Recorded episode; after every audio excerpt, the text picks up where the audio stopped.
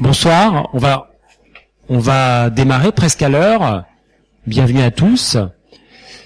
Donc ce soir, pour débuter l'année, une conférence publique sous la, tutelle de Farid Chenoun.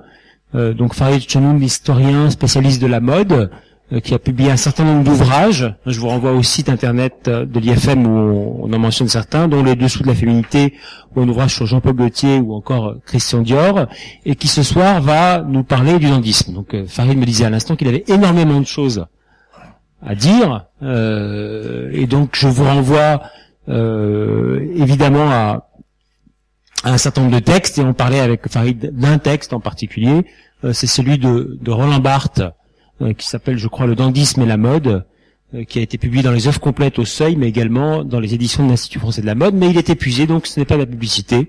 Et je passe immédiatement la parole à... Il, il, se, trouve pas dans, il se trouve pas dans le texte. Le bleu est à la mode, c'est oui. Si, mais l'ouvrage est épuisé, lui. Ah, lui aussi. Oui. Donc ils sont deux à être épuisés. Exactement, en même temps. Voilà. Merci à tous et merci Farid. Alors bonsoir, merci d'être euh, euh, venu en ce début d'année euh, et malgré le, froid et le vent et la brise et la bise pardon. donc dandy, dandisme. Alors ces mots, on les connaît tous, ils font partie d'un vocabulaire de de la mode, un vocabulaire définitivement accepté, utilisé de la mode, et bien au-delà de la mode. Euh, je dirais même que le mot dandy et le mot dandisme ont une stature euh, universelle. Euh, dans quelques pays que vous alliez, sauf quelques exceptions bien sûr, eh bien tout le monde connaît ce mot dandy, dandisme. Il fait partie de la langue internationale et on n'a pas besoin de le traduire. alors s'il s'est imposé, c'est peut-être précisément parce que on n'a pas besoin de le traduire où euh, on n'a pas besoin de le traduire parce qu'il s'est imposé, vice versa. Donc, et de toute manière, la question se, se pose de savoir si euh, euh, ce mot est vraiment intraduisible. Dandy, comment traduire le mot traduire, traduire ce mot si on avait à le traduire? Je me suis posé la question il y a deux ou trois jours quand je regardais une émission à la télévision sur les filles du Lido qui étaient invitées chez les Papous Peut-être avez-vous vu ça à la télévision parce que le chef Papou a été fasciné par les filles du Lido et donc la télé a suivi cet extraordinaire voyage qui est une rencontre magnifique de mode. Et je me suis dit, mais si on devait leur expliquer ce que c'est qu'un dandy, comment ferait-on? Chateaubriand parle de ça d'ailleurs euh, à propos des Indiens d'Amérique euh, dans un de ses textes. Alors, impossible à traduire, soit. Euh, est-ce que pour autant le mot est inexplicable et le, ce qui va avec est inexplicable? Dès qu'on prononce, dès qu'on entend euh, ce mot dandy, eh bien, ça réveille des images, euh, des, des, attitudes, des vêtements, des, des scènes, des personnages rencontrés, anonymes ou célèbres, inconnus de soi-même, mais connus de tout le monde. Et au fond, on voit euh, à ce moment-là apparaître en constellation euh, toute une série d'autres mots qui accompagnent ce mot dandy ou le mot dandisme et euh, qui l'accaparent un peu, qui tirent le sens du mot dans un sens ou dans un autre, un peu à eu et à dia, d'un côté ou d'un autre côté. Et peut-être que là, justement, une des réponses, s'il y a une réponse à toutes ces questions, c'est que le dandisme n'est d'aucun côté. Bon, en tout cas, quand on dit dandy, eh bien on pense euh, élégance, on pense raffinement, on pense coquetterie. Quand on dit dandy, on pense euh, jeu de l'apparence, ambiguïté, trompe-l'œil. Quand on dit ce sont des options impossibles, hein, et ce n'a rien de définitif. Ce que je dis, ce sont simplement des hypothèses euh, comme ça au fil de l'eau. quand on dit dandy, on pense maniaquerie du vêtement, obsession, addiction à la parure. Quand on dit dandy, on pense culte de son corps et narcissisme.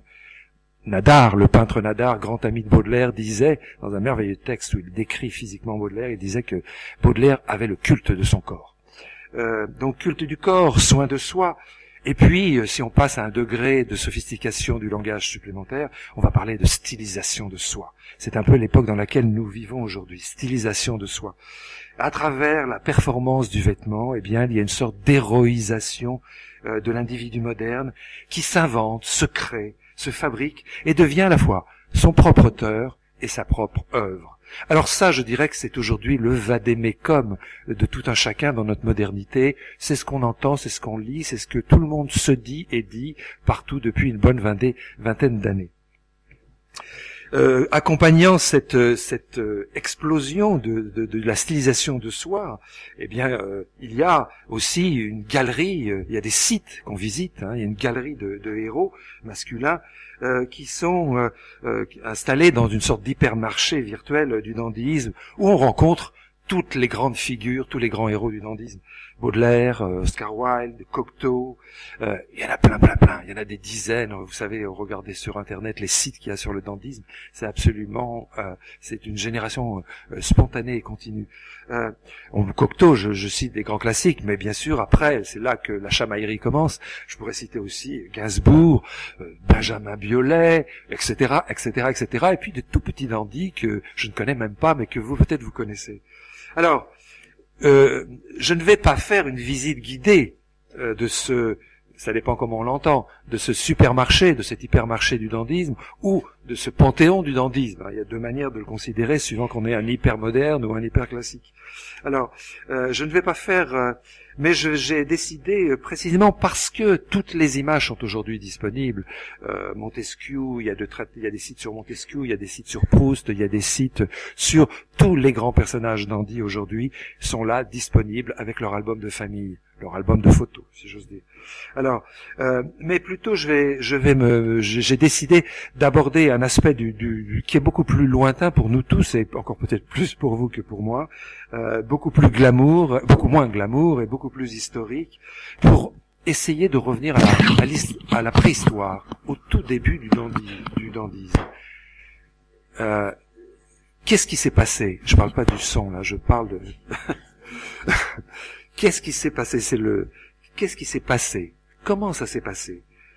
Euh, Si quelque chose de nouveau ou de radicalement nouveau, comme on dit aujourd'hui, est apparu, en quoi consiste la nouveauté de cette apparition? Et en quoi consiste la radicalité de cette nouveauté? Pour que le mot continue sur sa lancée à émettre, à être utilisé hein, comme une étoile morte qui continue à émettre sa lumière. Alors, vous l'avez compris, donc euh, euh, nous allons remonter dans le temps euh, assez vite. Et donc, direction 19e siècle, avec arrêt prolongé à Londres, et puis arrêt et terminus à Paris. Début du 19e siècle, milieu du 19e siècle. On va arriver au moment où Baudelaire arrive, pour tout vous dire, grosso modo. Alors, euh, si je fais cette petite cette petite plongée historique euh, euh, qui va me permettre de parler de gens que vous ne connaissez peut-être pas, que moi je même je ne connaissais pas avant de les connaître. Euh, c'est eh bien par exemple un personnage comme Brumel qui est un personnage absolument essentiel, sans qui toute cette histoire n'existerait pas et sans qui nous ne serions pas là pour cette exceptionnelle soirée. Alors, au fond, il y a deux dandismes traditionnellement quand on parle du dandisme. Il y a un dandisme anglais dandisme anglais qui est celui du tout début du, 20, du 19e siècle et euh, qui se caractérise simplement par le fait que c'est un phénomène de mode social qui est éclos, explose à Londres et qui va se propager euh, en Europe et euh, en particulièrement à Paris. et il y a un second centre dandisme qui intervient un peu plus tard, à partir des années 1800, presque 40, 45, et qui celui-là est un dandisme français et qui parallèlement à l'autre qui continue de, vivre, eh bien, euh, euh, devient un, concept en quelque sorte, une notion, un phénomène euh, poétique, littéraire, théorique et voire même politique, avec comme principaux héros, quand je dis héros, je l'écris dans les deux sens du mot, R-O-S au sens de héroïque, et puis héros, H-E-R-A-U-T, celui qui annonce celui qui annonce la, pas la bonne parole, mais l'arrivée euh, du euh, euh, d'un événement ou de quelqu'un. Donc c'est le script en quelque sorte. Et donc avec des scripts célèbres qui vont du coup propulser le phénomène dans une autre dimension qui est celle dans laquelle nous vivons aujourd'hui essentiellement, même si le monde andi continue aujourd'hui à vivre avec son régime, son, son, son, son régime anglais, son, ce double régime. Euh, donc, et le héros, c'est évidemment euh, Baudelaire. Alors, Baudelaire et pas seulement, il y en a deux, il y a deux personnages qu'il faut citer ici, euh, qui sont les premiers à changer de vitesse en quelque sorte, à effectuer ce changement de vitesse. Il y a Barbet d'Aurevilly, euh, Barbet d'Aurevilly, qui n'est pas là mais qui va venir un peu plus loin, Barbet d'Aurevilly qui euh, euh, a mis euh, aussi de Baudelaire et qui écrit en 1943, du coup je ne me souviens plus, ou 344, son ce texte qui s'appelle Du dandisme et de Georges Brumel. Euh, qui est le, euh, le, premier texte fondateur. Deux ou trois ans plus tard, en, en, 1940, en 1846, il y a un texte, un premier texte de, euh, de, de, Baudelaire qui est très célèbre dans les salons, ce qu'on appelait les salons, c'est-à-dire les textes qui critiquaient, les, qui rendaient compte des salons de peinture, dans les, le salon de 46 de, de, de, Baudelaire. Et puis il y a le grand texte de 61 ou 62 ou 63, excusez-moi, de, de, de, Baudelaire sur le héros de la vie moderne. Alors, il parle du dandy, il parle en fait d'un dessinateur et d'un peintre, mais à travers ce portrait-là, il fait euh, le portrait du dandy. Je vais me permettre, pour que ce soit très clair, parce que c'est un petit peu le, fondamental, euh, je vais vous lire juste deux trois euh, extraits de, ce, de ce petit texte de Baudelaire pour ceux qui le, qui le connaissent. Bon, bah, ça leur remettra en mémoire, et puis pour les autres, ce sera une, une découverte. Alors, eh bien, ce dandisme, la conception du dandisme à ce moment-là change de vitesse. Voilà ce que dit Baudelaire en 61. Il dit le dandisme n'est pas comme, beaucoup de personnes peu réfléchies paraissent le croire, un goût immodéré de la toilette et de l'élégance matérielle. Ces choses ne sont pour le parfait dandy qu'un symbole de la supériorité aristocratique de son esprit. Voilà, ça c'est la première chose euh, qui, est, importante. Et le deuxième texte euh, le deuxième passage est plus dur, si j'ose dire, en termes de, de concept euh, et en termes de, violence contenue. Euh, toujours une violence contenue chez Baudelaire qui est extrêmement dense et intense, qui fait sa, force de frappe jusqu'à aujourd'hui. Alors, il dit, voilà, le dandisme. Alors ça, cette phrase est très très connue, on la trouve partout. Le dandisme apparaît excusez-moi. Le dandisme apparaît surtout aux époques transitoires de la démocratie. Non, excusez-moi, c'est parce que ma, photocopie est floue. Le, le, dandisme apparaît surtout aux époques transitoires, où la démocratie n'est pas encore toute puissante, où l'aristocratie n'est que partiellement chancelante et avilie. Dans le trouble de ces époques, quelques hommes déclassés, dégoûtés, désœuvrés, mais tous, riches de forces natives, peuvent concevoir le projet de fonder une nouvelle espèce d'aristocratie. Le dandisme est le dernier éclat d'héroïsme dans les décadences. Autre phrase très très importante. Et puis je termine sur celle-là. Le dandisme est un soleil couchant, comme l'astre qui décline, il est superbe, sans chaleur et plein de mélancolie. Il est, mais hélas, la marée montante de la démocratie qui, envahit tout et qui nivelle tout, noie jour à jour ces derniers représentants de l'orgueil humain. Voilà. voilà. Ça, c'est un texte, bon, qui est, je l'ai excusez-moi, haché menu euh, de manière un peu désagréable, vous me pardonnerez, mais euh, qui est euh, un texte un petit peu comme un mantra. Hein, c'est un peu le mantra du, du, du dentisme, du, du dentisme, pardon. Alors, avant d'en arriver là, hein, j'ai carré, j'en ai déjà à Paris là ici. Nous donc nous allons revenir à à, Londres. Alors j'ai intitulé ce, cet exposé "Le monstre et et la boîte noire". Euh, j'espère que ce titre prendra un, sens au fur et à mesure de ce que je vais vous expliquer. Donc, allons à Londres.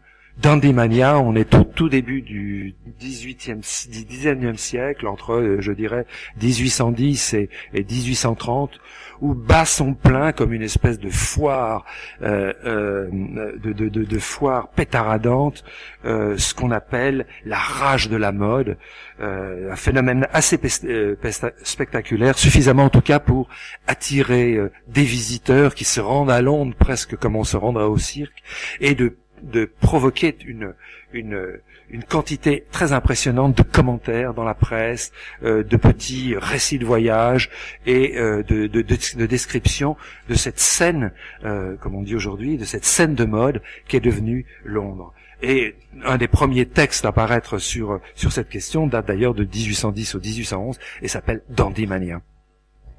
Alors, on n'a pas d'image de ça et ça c'est la grande question que je poserai tout au long de ce, petit exposé. Je crois que la personne qui va venir euh, dans un mois, euh, qui est Nathalie Yannick, va faire un, exposé sur la visibilité. la question de la visibilité est évidemment centrale dans tout ce qu'on va raconter.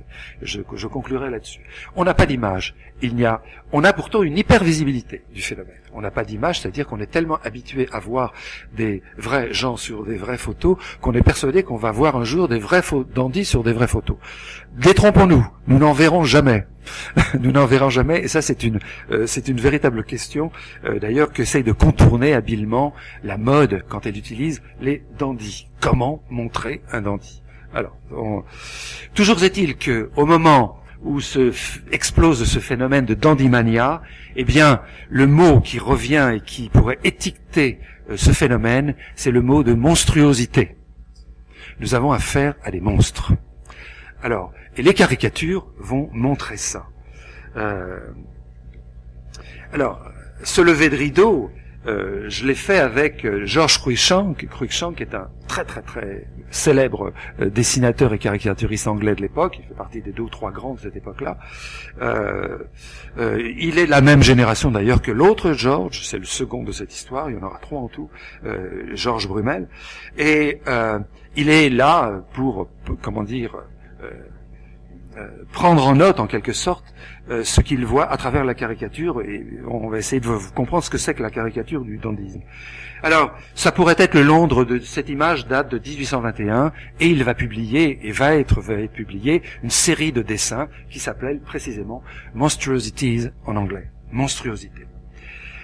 Alors, ça pourrait être le, Londres de quelques années avant, le Londres de quelques années après, je vous ai dit 1810, 1830, 1811, 1830. Juste pour vous donner un petit repère historique, 1811, c'est euh, l'arrivée, euh, c'est le, le, moment où le, ce qu'on appelle le prince de Galles en Angleterre, le prince de Galles, c'est le titre qui est donné à l'héritier du trône avant qu'il ne devienne roi.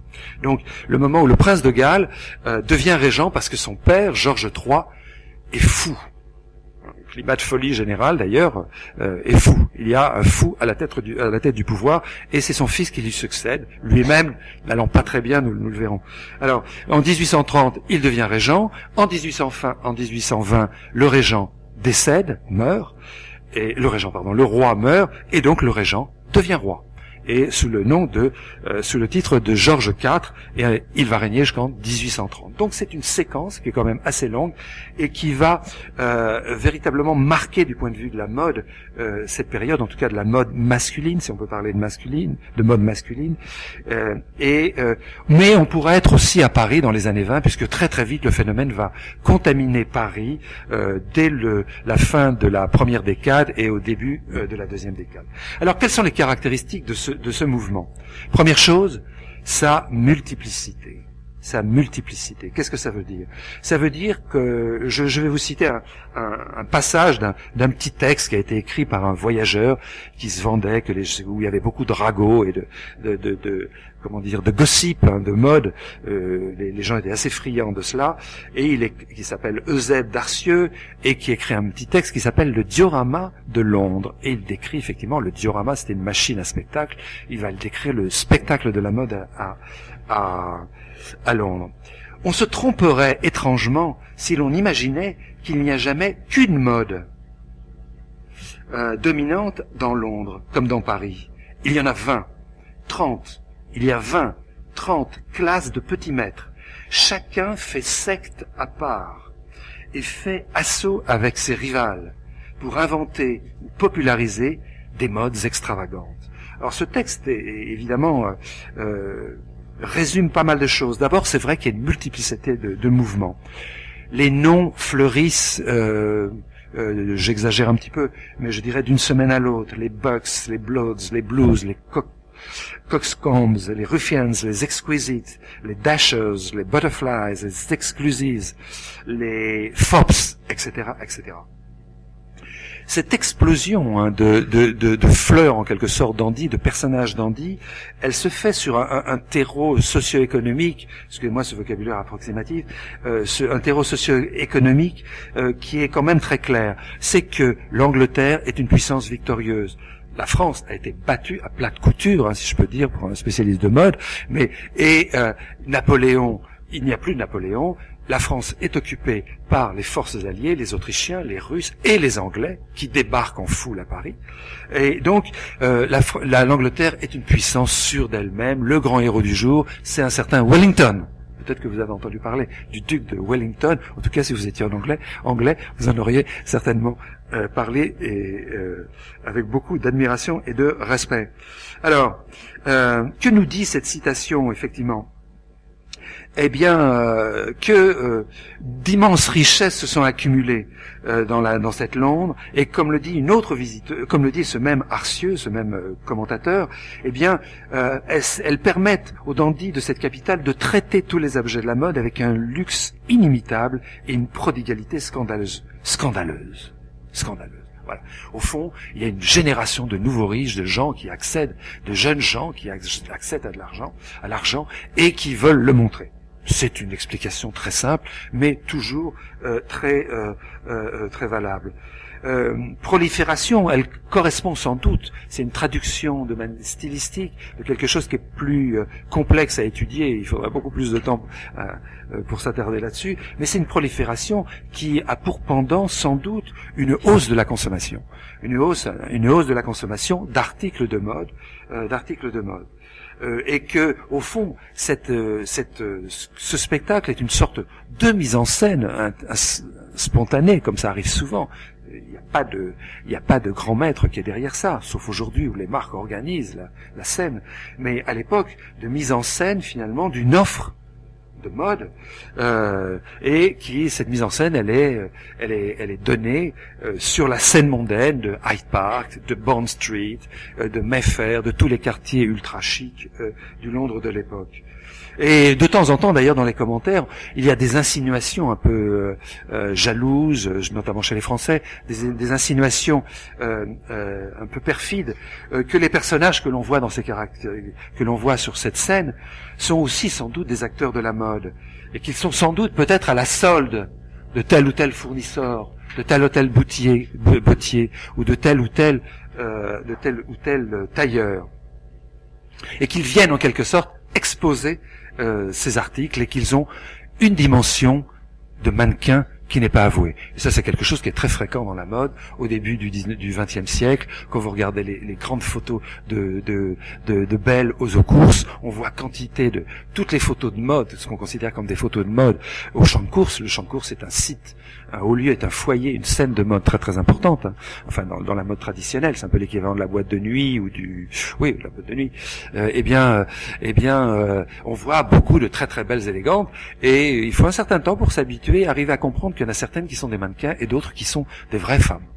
Donc il y a une sorte de comme ça de, elles sont des sont des mannequins clandestines, peu, peu ou plus ou moins clandestines et qui sont en lâchés en quelque sorte dans cette espèce de de, de, de, de catwalk euh, de podium à ciel ouvert qu'est, de, qu'est le, champ de course. Eh bien là, il y a sans doute quelque chose comme ça qui se place. Pour, donc il y a, y a, un arrière-fond, un arrière-plan commercial sur lequel je ne m'appesantis pas, parce que je n'ai pas travaillé sur cette question-là, mais il y a un certain nombre d'indices euh, qui permettent. Alors, euh, multiplicité, multiplicité donc qui indique une véritable dislocation d'une certaine manière de la norme mode. Euh, on a du mal à voir quelle est la véritable mode. Euh, quelle est la véritable mode On ne le sait pas, mais on sait qu'il y a un mot qui s'impose, qui va devenir en quelque sorte le, point de gravité, si je si dire, le point, le, centre de gravité de tous ces mouvements, et c'est le mot dandy. Dandy réunit tous ces mots. Il les réunit pas, je vous le dis tout de suite, pas de manière très agréable. Le mot dandy est un mot euh, est un mot péjoratif à l'époque. Euh, est un mot péjoratif à l'époque. Je reviendrai là-dessus. Alors, euh, dandy, je vais faire un sort à ce mot tout de suite. Qu'est-ce que ça veut dire dandy? Bon. Alors, d'abord un petit point d'histoire. Ça vous ennuie pas? Euh, 1700.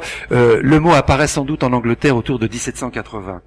Alors, sur l'origine, il y a de tout on ne sait pas trop. L'étymologie est flottante, elle est euh, euh, fantaisiste, mais intéressante toujours.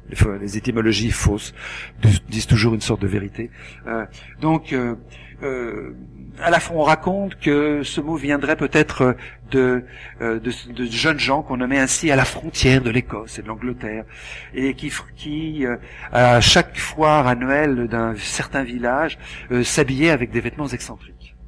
Ça c'est une explication. Euh, on dit que, euh, enfin, il y a toutes sortes de d'explications qui ne sont qui ne sont pas très très euh, cohérentes de toute manière, comme toujours. On parle aussi de d'une origine, d'une étymologie française. On parle du dandin. le dandin, c'est celui, c'est le sceau. C'est un sceau dont le corps exprime la sauterie ou la sottise, pardon.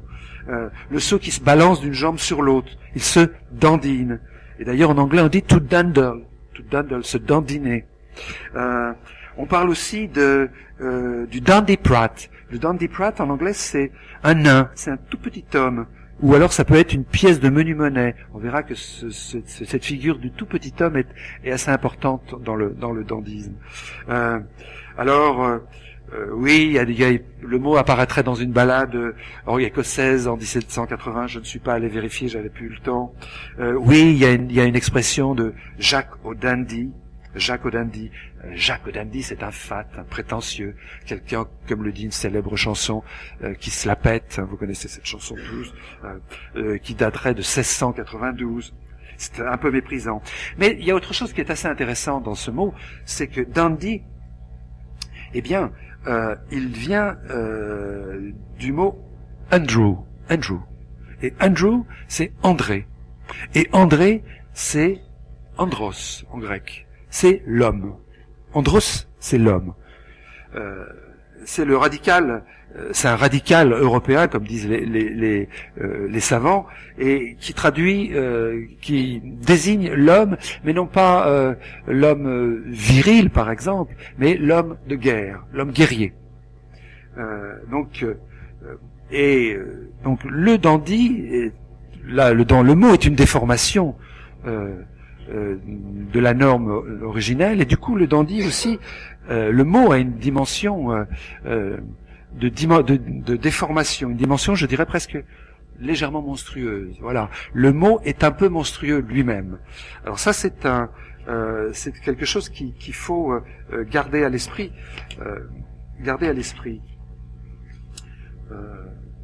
D'autant plus D'autant plus que, on va le voir à ce moment-là, euh, les modes, les, modes euh, du dandisme euh, pendant jusque dans les années 30 vont essentiellement s'inspirer des guerriers, des soldats, puisque le modèle triomphant, c'est le soldat, c'est Wellington pour les Anglais, c'est Napoléon, c'est le jeune, chez le jeune maréchal ou le jeune général pour les Français, les jeunes Français d'après l'Empire, hein, ceux qui arrivent après et qui sont pour beaucoup euh, ont rêvé euh, avec une certaine mélancolie sur cette période qu'ils n'ont pas connue, devenir général à 20 ans. Voilà, c'était ça, Napoléon, pour un certain nombre de jeunes gens. Devenir, voilà, ils sont passés à côté. Ils arrivent après la bataille. Donc, alors donc il y a quand même cette, cette sorte de du fond, le fantôme du guerrier, du guerrier et du soldat qui est euh, derrière toutes ces modes. Alors la, la multiplicité, mais il y a aussi autre chose. La multiplicité, je dirais l'hypertrophie. L'hypertrophie, on en a, on en a euh, quelques exemples ici. Euh, l'hypertrophie, qu'elle soit réelle, euh, c'est-à-dire une déformation du corps, ou qu'elle soit fantasmée à l'aide d'un certain nombre d'artifices, hein, d'accessoires, des faux, des fausses épaules, une fausse taille, ou plutôt une taille qui est vissée, serrée au maximum par des corsets, sur l'exemple du jeune militaire français, du jeune militaire, pardon, du jeune, officier de guerre, euh, où les faux, euh, euh, les faux mollets, hein, qui permettent d'avoir effectivement la, la, jambe bien galbée, le mollet bien tourné, hein, ce qui était un critère de l'élégance classique à l'époque où les hommes portaient des bas de soie, etc., etc.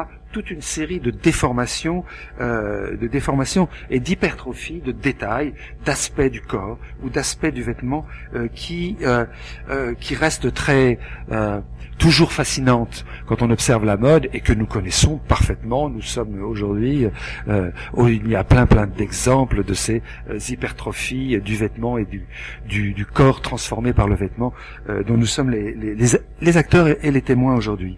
Alors, euh, pourquoi donc la, la, première, la première explication, la plus simple, est toujours, toujours parce que les, les, les, les explications se superposent, se, tout en se contredisant, aucune n'exclut l'autre. La première explication, c'est la vieille, la vieille euh, rhétorique de, le, euh, de la, euh, de la, euh, de euh, militaire très classique du guerrier, hein, du chef de guerre, qui consiste à imposer par sa présence euh, imposer sa présence au regard, par un maximum de visibilité.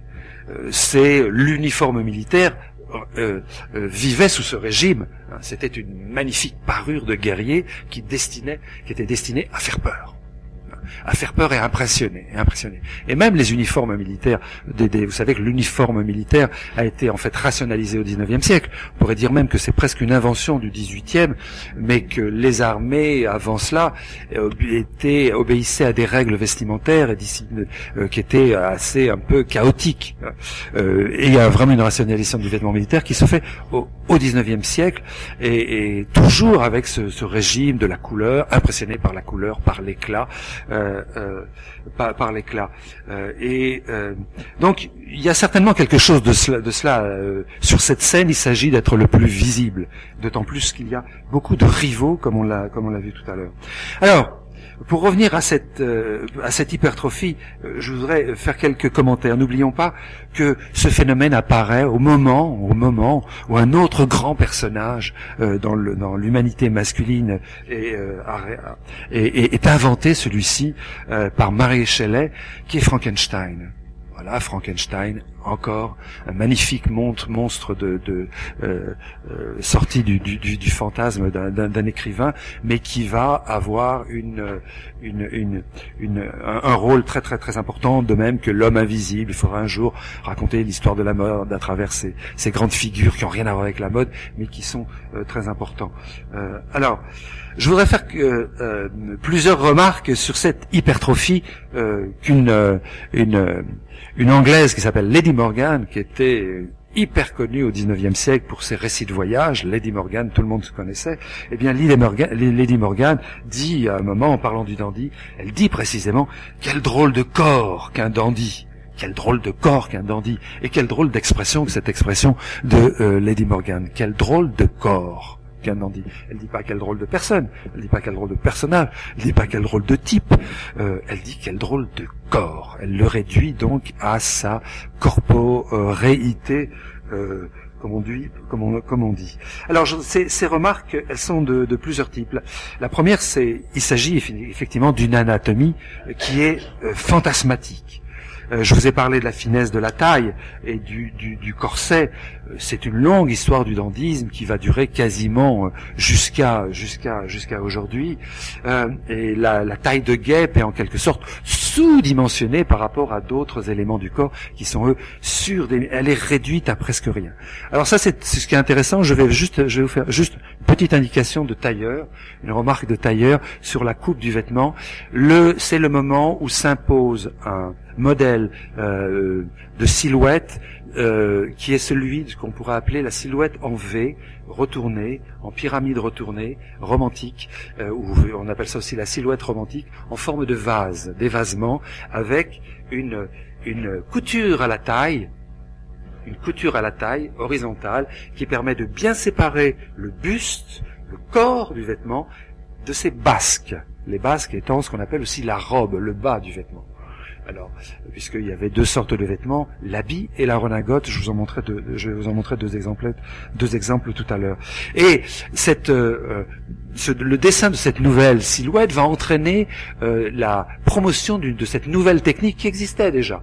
Euh, dans, le, dans, dans, le, vêtement de l'ancien régime, mais euh, en mineur en quelque sorte, et va euh, donc va accélérer la promotion de cette couture à la taille qui devient un point extrêmement sensible dans la coupe du vêtement et euh, d'autant plus et très très sensible pour les dandys qui veulent avoir une silhouette absolument parfaite et une taille parfaitement prise en plus du euh, en plus du euh, du corset. Euh, donc, euh, euh, donc cette, cette, euh, cette histoire de la couture à la, à la taille est assez importante. Est, assez, est, importante, pardon. Le, le, la, seconde chose, la seconde chose, euh, c'est que la déformation, elle, elle va dans les deux sens. Je vous l'ai dit, elle, elle est, elle est hyper hypertrophie ou au contraire elle diminue, elle rapetisse, elle réduit, elle a un effet de réduction. Et euh, le dandy est accompagné très souvent dans dans son univers euh, mental et imaginaire, euh, est accompagné de deux personnages. Le tailleur, dont j'ai commencé un petit peu à parler, et un autre tailleur, et un autre personnage qui est le groom.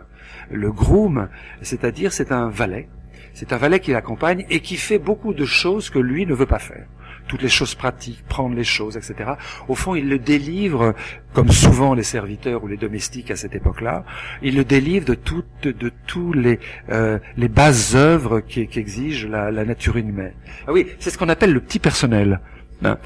Le petit personnel qu'il faut prendre au sens propre, c'est-à-dire c'est le personnel au sens domestique, mais c'est le petit personnel, c'est-à-dire c'est une partie de soi, mais en petit. Vous voyez qu'on a sorti de soi. Je trouve que l'expression petit personnel est très, est, très malicieuse. Alors, non. Donc le petit personnel, c'est le petit groom. Et il y a quantité de caricatures, quantité de, drôleries, de textes là-dessus sur les grooms.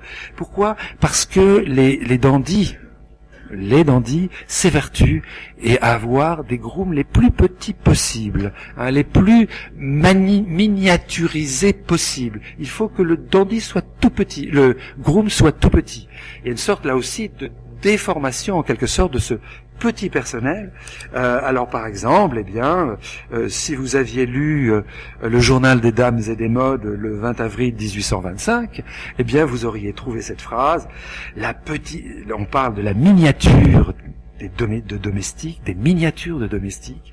On parle de la petitesse des grooms qui devient effrayante et le, cette cette phrase absolument incroyable. Les soins de toilette qu'un dandy prodigue aujourd'hui à son groom sont en tout point semblables à ceux de sa maîtresse. Donc il y a une sorte de, focalisation hein, du, regard euh, sur, le, sur le groom qui est, qui est intéressante. C'est un sous-homme. Alors cette idée de sous-homme, elle, est très importante. Genre, j'y reviendrai quand je parlerai du tailleur, qui est le second sous-homme de, de, cette histoire. Il ne fait pas partie euh, de l'humanité, et encore moins de cette surhumanité à laquelle appartient euh, cette euh, la monstruosité d'Andy, d'Andy telle que je la décris ici et qui est quand même, vous l'avez compris, très très éloignée de du mot dandy tel qu'on l'emploie aujourd'hui. Quoique, quoique, quoique. Bon, alors. Donc, euh, déformation du groom, euh, voilà un autre, la deuxième remarque. Euh, la troisième remarque, c'est que monstre, le, mot monstre est un joli mot. D'abord, la monstration aujourd'hui, quand on veut parler moderne, quand on parle dans l'art contemporain, on ne dit pas l'exposition, on dit la monstration, le fait de montrer. On reprend, on reprend le mot tel qu'il existait autrefois. C'est-à-dire que le S est tombé et c'est comme ça que montrer est apparu. Donc on parlait de monstration. Euh, donc le monstre, je vous rappelle quand même que c'était à l'origine un prodigue, un prodige, c'était un miracle par lequel les dieux s'adressaient à nous, euh, une chose incroyable, prodigieuse. Et puis après, c'est devenu une chose incroyable, mais parce qu'elle était mal faite était mal faite. Et puis, euh, euh, bon an, mal an, euh, on a parlé des monstres pour parler des êtres mythologiques, euh, de légendes. On parlait des monstres marins. Peut-être que vous avez vu des, des cartes marines euh, du XVIIIe siècle, du XVIIe. On voit des grosses baleines, des gros poissons. Et puis on parle de monstres marins. Donc ce n'est pas la monstruosité telle que l'on on la comprend encore aujourd'hui. Et finalement, pour arriver à cette conception aujourd'hui du monstre, freaks, hein, pour reprendre le terme, un terme d'un film très célèbre, c'est-à-dire la déformation euh, physique absolument euh, euh, fascinante.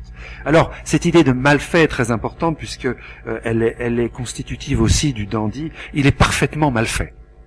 Il est parfaitement mal fait, le dandy. Et d'ailleurs, dans ce fameux journal des, des dames et des modes, un peu plus tard, on trouve cette ce postulat il est dandy d'avoir un habit mal fait. Point. Ça se discute pas. Il est dandy d'avoir un habit mal fait. Troisième remarque, troisième remarque, la caricature. Alors, je vous ai dit évidemment, je, je vous ai peut-être donné l'impression que je vous donnais de la caricature parce qu'il n'y avait pas de photo à l'époque, ou parce que j'avais pas trouvé de, de... non, c'est pas la seule raison. C'est effectivement parce qu'il y a quasiment que ça. On ne trouve aucun personnage peint comme ça. On n'en trouve pas. Moi, j'en ai pas trouvé. Mais même si j'en trouvais, je crois que je garderais ça parce que je pense que la caricature, elle fait partie de cette mode. Elle fait partie du dandisme.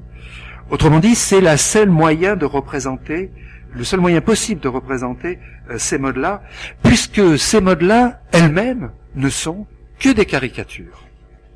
Vous voyez ce que je veux dire? C'est un peu euh, biscornu, j'espère pas trop.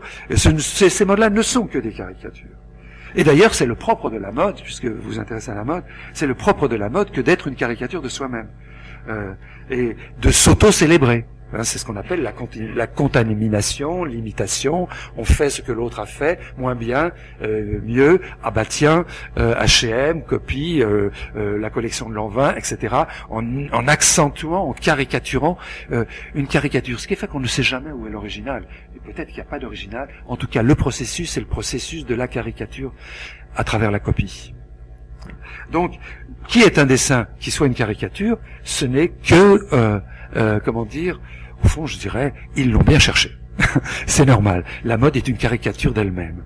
Une auto-célébration, disais-je, de, manière euh, épidémique. Et ici, on en a sa version magnifique, c'est-à-dire déréglée.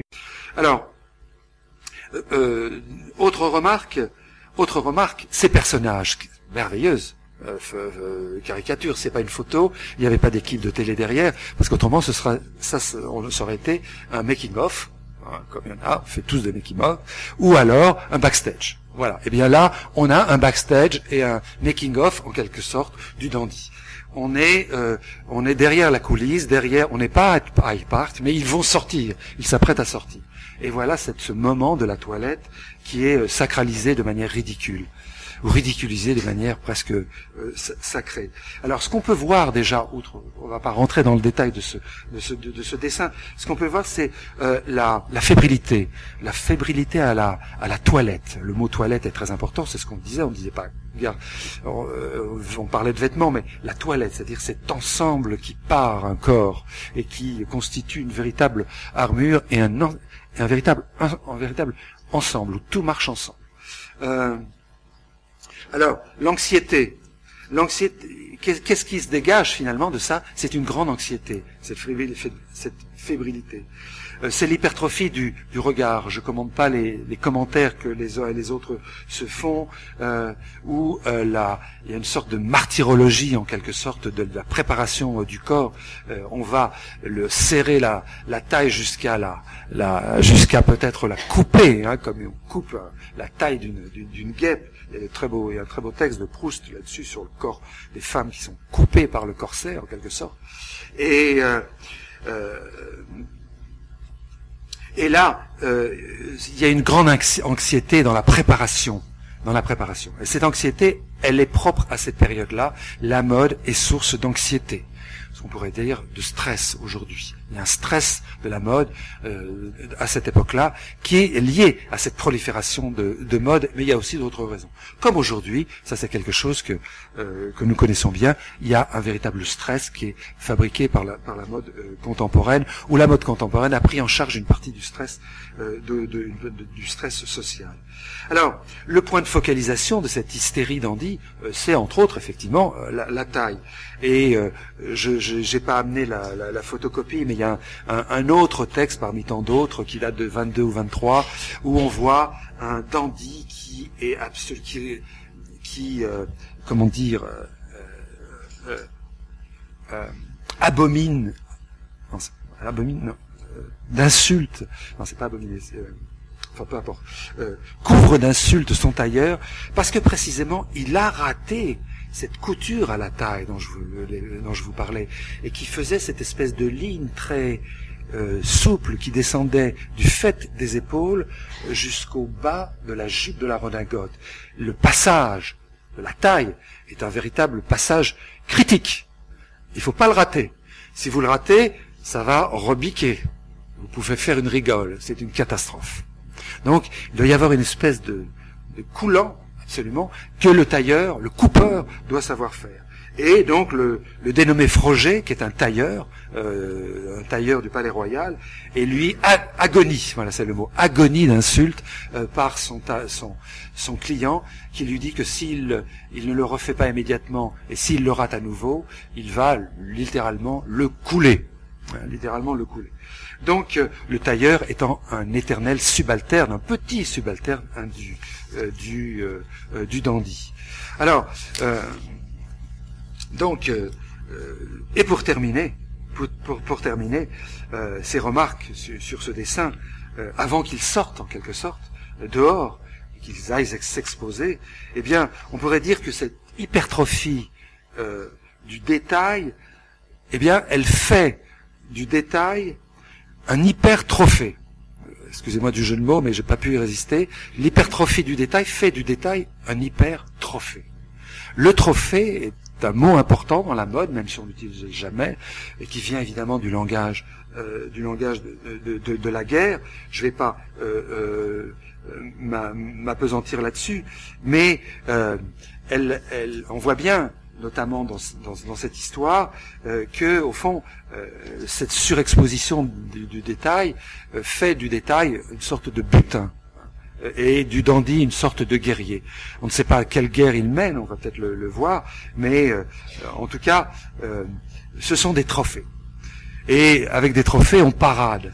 Et alors là aussi, on n'a pas d'image. On a beaucoup de, on n'a pas d'image de cela, mais la parade du dandy sur les lieux de mode, sur les scènes de mode, eh bien, euh, c'est une, c'est un, lointain ancêtre, une lointaine ancêtre du, euh, du défilé en quelque sorte, du défilé professionnel, qui n'existe pas à cette époque évidemment.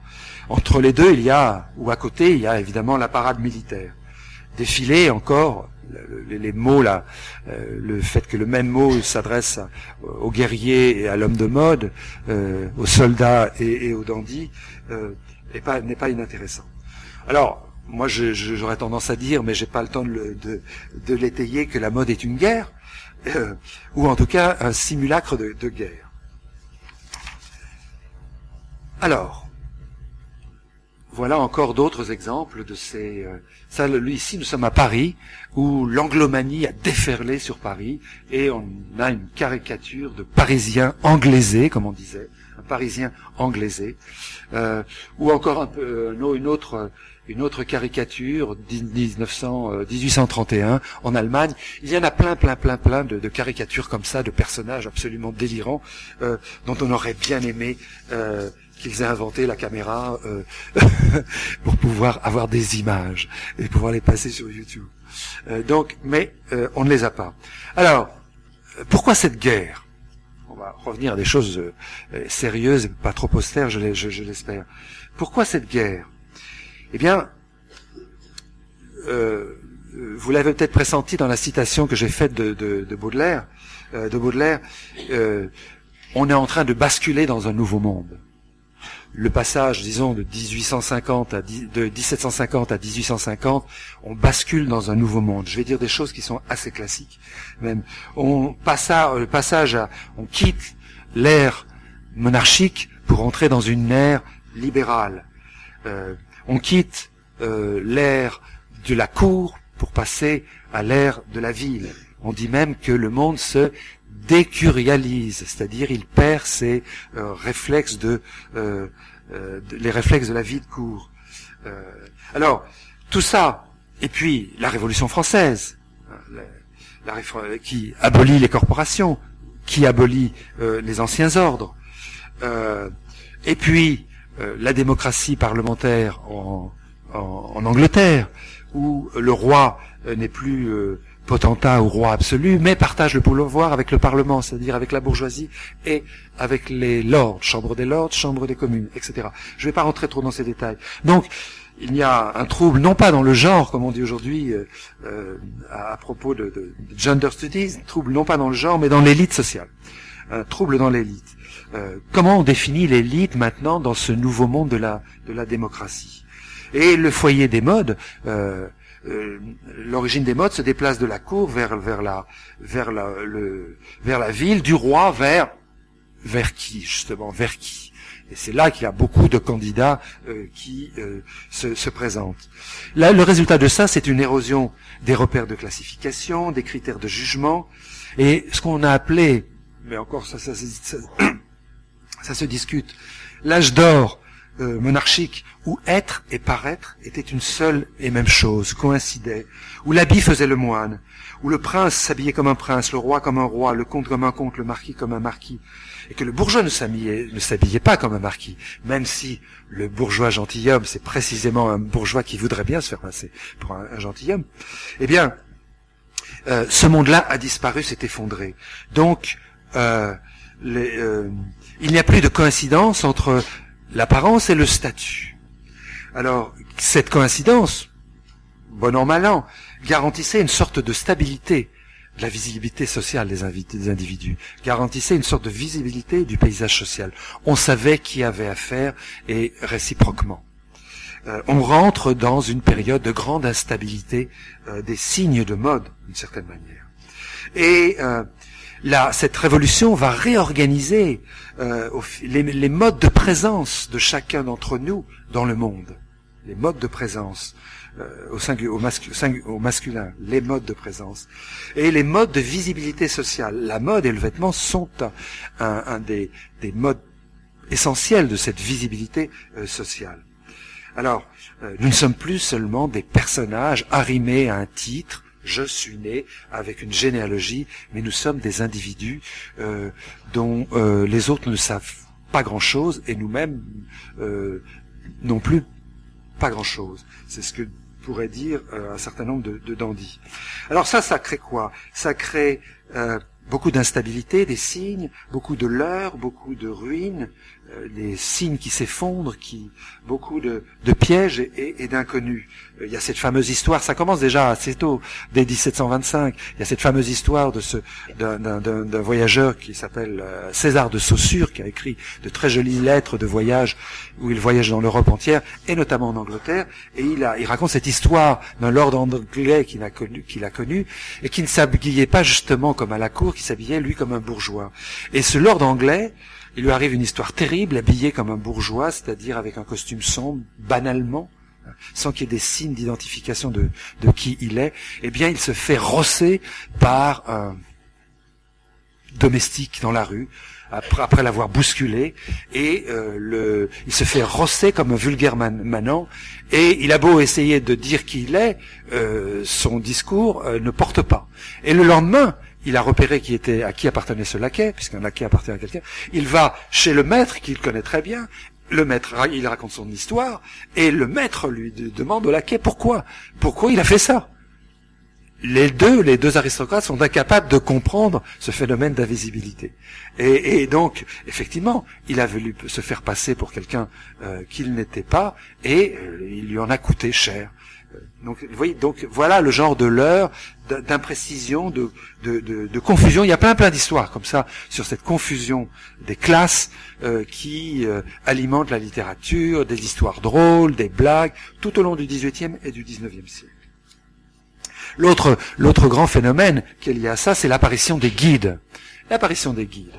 Des guides. Entre les années 1800, 1800, 1810 et, 1830, il y a une prolifération de guides de mode comme jamais il y en a eu.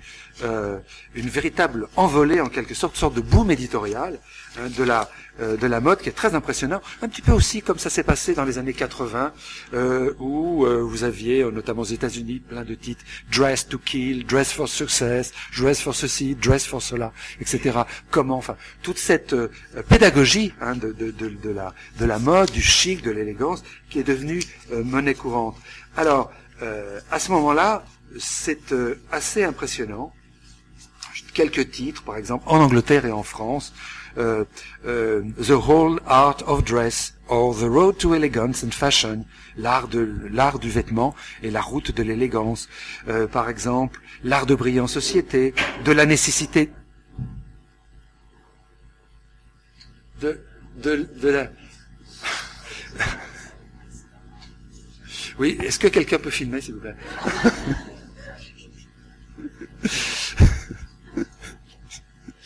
Alors, c'est la mode vue de dos. C'est important le dos dans la mode. Alors, donc, euh, de la nécessité de la coiffure, de l'art de briller en société, de la nécessité de la coiffure pour les hommes distingués, manuel complet de la toilette, l'art de s'habiller avec élégance et méthode, manuel de l'homme du monde, art de se coiffer soi-même, le code de la toilette, code guide de l'élégant, etc. Le guide du fashionable. Fashionable était l'autre grand mot qu'on employait en France. La fashion. Il y avait un, journal de tailleur qui s'appelait La Fashion, euh, le fashionable, c'était un mot très très fréquent. De même qu'il y avait un journal qui s'appelait, un journal de tailleur qui s'appelait Le Dandy. C'est pour vous dire à quel point le mot avait euh, submergé les, les mœurs et les manières de, de parler. Donc, évidemment, alors des guides qui prétendent vous faire entrer dans le secret des choses. Alors ces guides sont évidemment toujours pervers. Pourquoi ils sont pervers? Parce qu'ils vous font croire, enfin ils vous font croire, pas à vous, mais ils font croire que l'acquisition matérielle d'un certain nombre d'articles va donner cette espèce de, de, de euh, de, de, chic qui fait rentrer dans la caste de l'élite ou dans la caste des dandys ou dans la caste des élégants. Euh, et avec une sorte de progression dans la euh, dans la euh, dans, dans, la compréhension du fonctionnement. Donc on vous explique le nombre, comment doit, comment doit être composée la, la, toilette, le nombre de chemises, trois douzaines de chemises, trois autres de cravates, six douzaines de faux cols, etc. Ça c'est dans le code de la toilette. mais à quoi bon, après vous avoir dit tout ça, dit le code, si vous ne les avez pas achetés chez le bon fournisseur? C'est-à-dire si la qualité ne vient pas euh, épauler la quantité. Alors là, les fournisseurs, on commence à vous citer un certain nombre de, fournisseurs, ça pourrait être des marques hein, de l'époque, euh, Staub, grand tailleur de l'époque, Bandoni, grand chapelier, Asley, euh, grand bottier, Madame Frédéric, célèbre lingère, etc., le gantier, etc. ce qu'on appelle les fournisseurs. Je dis fournisseurs parce qu'on ne parlait pas de marque à l'époque. C'est comme ça qu'on appelait les vendeurs de marques. On disait les fournisseurs. Et les fournisseurs étaient à leur place. Ils étaient pas, euh, ils n'étaient pas, c'était pas comme aujourd'hui. Alors, et puis après avoir euh, après avoir dit ça, eh bien euh, un tour de vis supplémentaire et on vous dit que de toute manière, même si vous avez euh, Staub comme tailleur, Bandoni pour chapelier, Asley pour boîtier, pour bottier, Madame Frédéric comme lingère, Walker comme gantier, etc., comme gantier, etc. Eh bien, vous avez tout, bien sûr, mais vous n'avez toujours pas l'essentiel. Et l'essentiel, c'est quelque chose que vous ne pouvez pas habiller, et c'est ce fameux je ne sais quoi qui va une sorte, qui va être une, épée de Damoclès dans l'histoire de l'élégance au XXe siècle, parce que si vous n'avez pas ce je ne sais quoi, euh, qui ne vient ni de la généalogie, c'est-à-dire la particule de l'aristocrate, qui ne vient ni de la richesse, c'est-à-dire les finances du grand bourgeois, eh bien, euh, vous êtes euh, exclu, proscrit. Vous ne pouvez pas faire partie. Alors, donc cette prolifération de, de guides, on le voit, est euh, complémentaire, elle est contemporaine euh, de cette hystérisation de la mode et de cet éclatement des systèmes de mode. Il faut y voir clair. Mais après tout, ça a toujours été, et c'est de plus en plus le rôle de la presse, c'est-à-dire c'est un guide de lecture dans le foisonnement des modes. Euh, Aujourd'hui, par exemple. Alors, ça va, vous suivez? Bon, alors je continue. Je vais essayer d'aller le plus vite possible. Je sais qu'il ne faut pas que je, je, prenne trop de retard. Alors, euh, donc ces, ces guides, euh, ces guides qui qu'on pourrait dire d'une certaine manière que certains déjà à l'époque disent fait pour les parvenus ou fait pour euh, les les les les, euh, les euh, les nouveaux riches. Bien sûr, ils éclairent, mais vous avez vu qu'en, qu'en éclairant, ils inquiètent en même temps, puisque on, on s'aperçoit qu'il y a toujours une marche supplémentaire. Donc ils attisent l'inquiétude en même temps qu'ils excitent le désir. Et ça, c'est tout à fait, c'est une rhétorique qui est très très propre à la presse de mode. À la presse de mode, on vous explique qu'effectivement, vous n'avez pas tout à fait la bonne taille, mais qu'il y a un certain nombre de moyens de euh, parvenir à, faire sans. Alors, eh bien, euh, cette, cette, euh, dans, ce monde où le roi a disparu, plus ou moins, hein, en tout cas il n'a plus ce rôle-là, où le roi n'est plus le garant en quelque sorte des apparences, le grand stabilisateur euh, des apparences, eh bien, le dandy apparaît dans un paysage qui est une sorte de, de paysage chaotique de signes, euh, une sorte de, où on pourrait parler, quand on parle de vacances du pouvoir, on pourrait parler de vacances des signes, c'est un peu prétentieux de parler comme ça, mais allons-y, euh, de vacances des signes en quelque sorte. Et le dandy, justement, euh, il va faire de cette absence de repères, de cette, inter cette incertitude, de ce flou, de ce flottement des, euh, des critères de jugement, il va, il, va en, il va en faire son site de prédilection. Il va s'installer là et il va en faire la scène qui lui permet de se singulariser.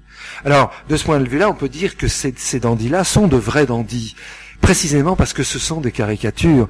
Euh, donc moi je partage pas, je partage pas tout à fait l'avis de, de Baudelaire, mais je pense que Baudelaire était, moins hostile à ces, euh, ces dandys-là que d'autres.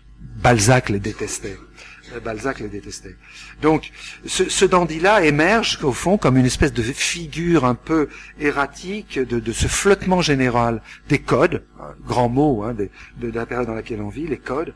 Les codes sont très très très instables très instable, et de cette incertitude finalement des indices qui permettent de classifier les gens et de les hiérarchiser.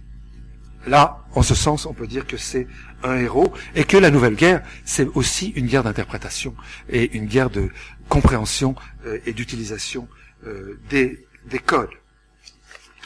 Alors, euh, où j'en suis Excusez-moi. Ne me dites pas que j'ai non, j'ai rien perdu. Non, non, c'est la fin. C'est la fin de la première partie. Donc, oui. Alors, je disais que je est-ce que j'ai encore 20 minutes?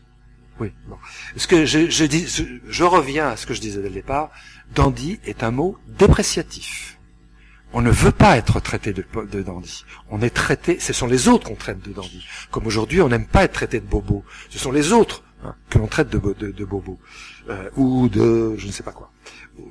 Euh, donc, euh, ce qui est intéressant, ce sont les, réactions.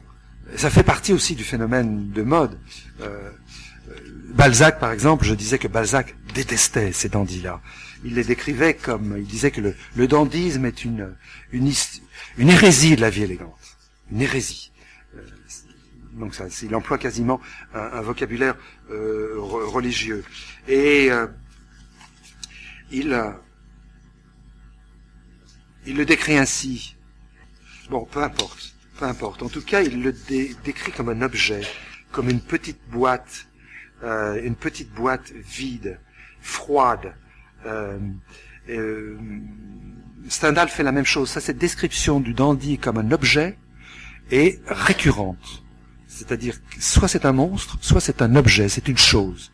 Jamais euh, un être de mode, ou alors une dégénérescence, jamais un être vivant, en tout cas. Euh, donc on assiste sur ça, notamment sur sa froideur, il est froid comme un objet, le sang n'y coule pas. Euh, et Stendhal, on parlait de caricature tout à l'heure, Stendhal aussi les déteste. Il décrit dans une correspondance ou dans son journal, je crois, un de ses journaux plutôt, il décrit, je cite, un bourgeois milanais, dandy de métier, et qui portait l'épaule en dedans, parce que la dernière estampe du journal de mode venant de Paris qu'il avait reçu avait cette faute de dessin. Euh, donc là, on est, on est vraiment dans la, euh, dans des, des, phénomènes de, je dirais presque paranormal, où euh, c'est le dessin qui va transformer la chair même de celui qui le regarde.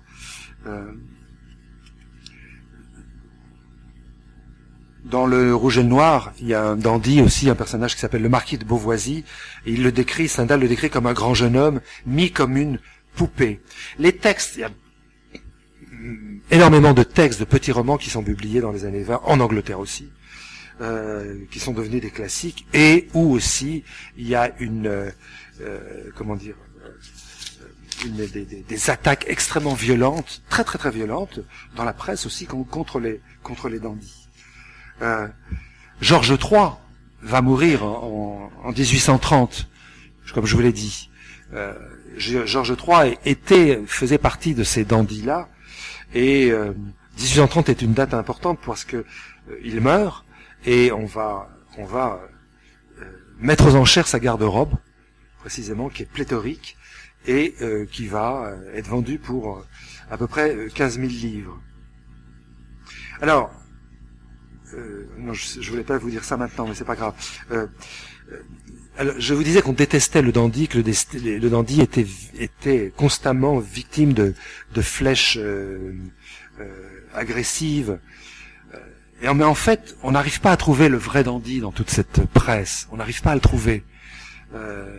on ne voit que des faux dandys c'est-à-dire des dandys qui sont des caricatures de ce que serait le dandy. Le dandy étant lui-même une caricature. Je vous ai expliqué cette espèce de, de, logique infernale.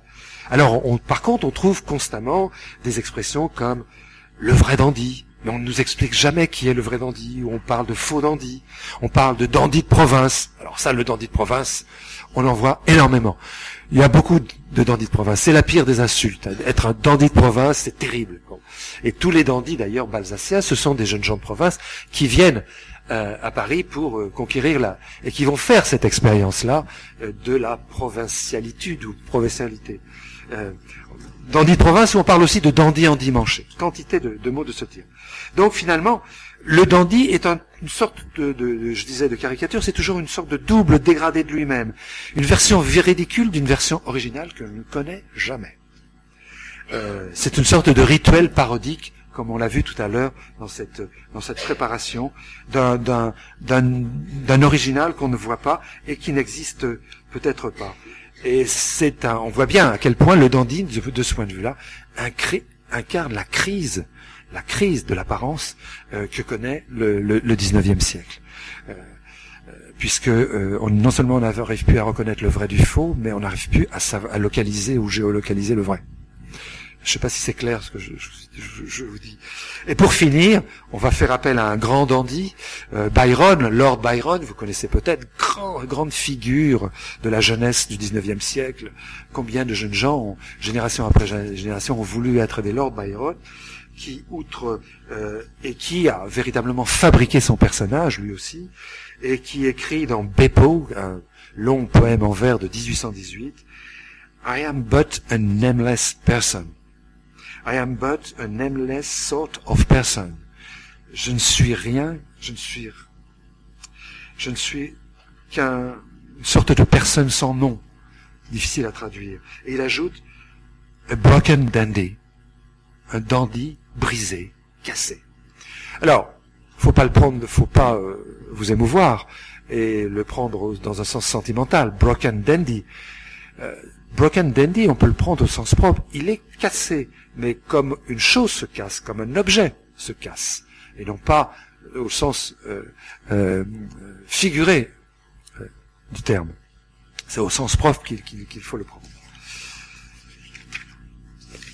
Alors, ainsi donc se, clôt avec cette année 19, 1830, avec ces, dates importantes, les romans, euh, les romans du dandisme contre le dandisme qui sont publiés en Angleterre, le les, les, articles de, euh, de Balzac qui sont publiés dans une nouvelle revue qui s'appelle La Mode, une nouvelle revue qui est montée par de, jeunes gens et qui incarne une nouvelle vision de l'élégance.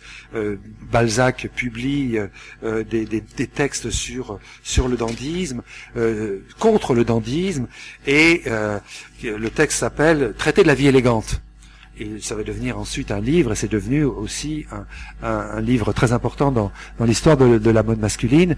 Et à la fin de son, de, à la fin de, son livre, ou dans le dans le cours du livre, il fait appel à un personnage que je, dont je n'ai pas encore parlé tout de suite, et dont on ne parle plus dans toutes ces caricatures, dans, dans la presse d'ailleurs, ce personnage qui s'appelle Brumel. Et, euh, et il plaide d'une certaine manière pour un retour à Brumel. Alors, eh bien, ce grand absent euh, au cœur de, ce, de, ce, de, cette Londres et de, cette, de ce Paris qui est complètement contaminé par l'épidémie d'Andy, ce grand absent, c'est précisément Brumel. Et ça, c'est la deuxième euh, partie de, de, de, de mon, euh, de, mon exposé. Je vais essayer d'aller, d'aller vite, ça va aller, j'espère. Alors voilà, pour terminer, la, le deuxième, le, petit monstre. Je vous ai parlé, je vous ai parlé de, de, du, du groom. J'ai pas trouvé d'image de groom. Euh, il y, en a, il y en a certainement. Et eh bien voilà l'image du, du, tailleur, le tailleur chez son client, puisque vous le savez que on ne va pas, chez, le tailleur, on ne va pas chez son tailleur. On ne va pas comme aujourd'hui, on dirait euh, dans, dans un magasin. C'est le tailleur qui vient chez vous. Donc il y a vraiment, c'est le tailleur qui vient chez vous, qui vient prendre vos mesures et qui va venir vous faire faire les essais. Ici on a un exemple. Alors voilà un dandy un peu gentleman à l'anglaise, amateur de chasse, costaud, sportif, euh, qui a tous les avantages de la, force physique. Et à côté de lui, eh bien voilà un sous-homme, le sous-homme, le tailleur qui est méprisé, à qui on ne parle pas, qu'on ne paye pas, qu'on paye avec deux ou trois ans ou quatre ans de retard, parce qu'on le méprise. Il fait partie d'une sous-race humaine il fait partie des fournisseurs. Euh, d'autant plus, c'est vraiment une espèce d'âme damnée euh, du, dandy, euh, en dessous du groom, hein, d'une certaine manière. Mais lui aussi, il est toujours représenté de manière non seulement miniaturisée, comme ici, mais comme une, non pas comme une chose, mais comme un, insecte. Hein, c'est un insecte, c'est une sorte de, de, de drôle de chose sur pattes. Et d'ailleurs, il y a quantité de mots euh, sur le, de, de, de, de, légendes très déplaisantes sur les tailleurs. On dit en Angleterre à cette époque-là qu'il faut neuf tailleurs pour faire un homme. Neuf tailleurs pour faire un homme, c'est-à-dire que le tailleur est très très très très bas dans la, dans la hiérarchie de l'humanité. Très très bas. Donc voilà ici un autre exemple de ce, de ce personnage. Alors, voilà donc la, deuxième partie de la deuxième partie de, de, cet exposé qui est consacrée à ce que j'ai appelé la boîte noire et c'est une manière de, parler de ce personnage qui s'appelle Brumel, euh, Brumel absolument fondamental et qui est le, le, au cœur, à l'origine euh, de, de, cette, de, cette, de toute cette histoire. Alors, euh, qui est Brumel? Qui est Brumel euh, et pourquoi son nom a dominé euh, a dominé le 19e siècle et s'est même imposé jusqu'au 19e siècle comme synonyme d'élégance masculine, comme inventeur du, du costume masculin moderne. Euh, quantité d'écrivains ont écrit sur lui jusqu'à jusqu'à très récemment. Euh, en Angleterre, Virginia Woolf, par exemple, parmi les plus connus. Et puis qui est d'un autre côté aussi a donné son nom à un grand magasin, puisque vous savez que c'était l'ancien nom jusqu'à il y a 20 ans, l'ancien nom euh, du Printemps de l'Homme, le, printemps de l'homme s'appelait, s'est appelé pendant des décennies, s'est appelé Brumel. Et d'ailleurs, je crois que euh, il est, Brumel rôde encore dans les euh, euh, dans les étages du, grand magasin, puisqu'il y a une collection une collection qui s'appelle précisément la, la collection Brumel. Alors quelques détails biographiques quand même qui vont du coup nous faire revenir en arrière, disons jusqu'en avant 1811 et avant 1812. Alors là aussi, vous allez être sans doute très déçus vous n'aurez que des mots, j'en suis désolé, très peu d'images de Brumel. Très très très peu d'images. Très peu d'images. Ça c'est une des... J'en ai sélectionné qu'une d'ailleurs, j'en ai inventé une autre. Euh, alors, une vie, 1778-1840. 1778-1840. Euh, une vie terrible, euh, scindée en deux, comme le, dandisme, cassé en deux en quelque sorte, comme la, taille du, du, euh, de l'insecte dandy, une vie de conquête, de conquête mondaine à Londres jusqu'en 1815, et la fuite de Londres, la fuite de Londres où il est déchu de son pouvoir, enfin de son pouvoir d'influence, et la fuite vers la France, où il se retrouve au, à Calais puis à Caen, et là il sombre dans une misère noire, dans une espèce de décadence et de déchéance, où il n'est plus qu'une loque, et il meurt dans une, euh, un dénuement euh, euh, et un abandon absolument total. Donc voilà, voilà, voilà le, parcours de, de, de Brunel. Alors, sa vie très rapidement. Il est né à Londres. Ce n'est pas un aristocrate fondamental.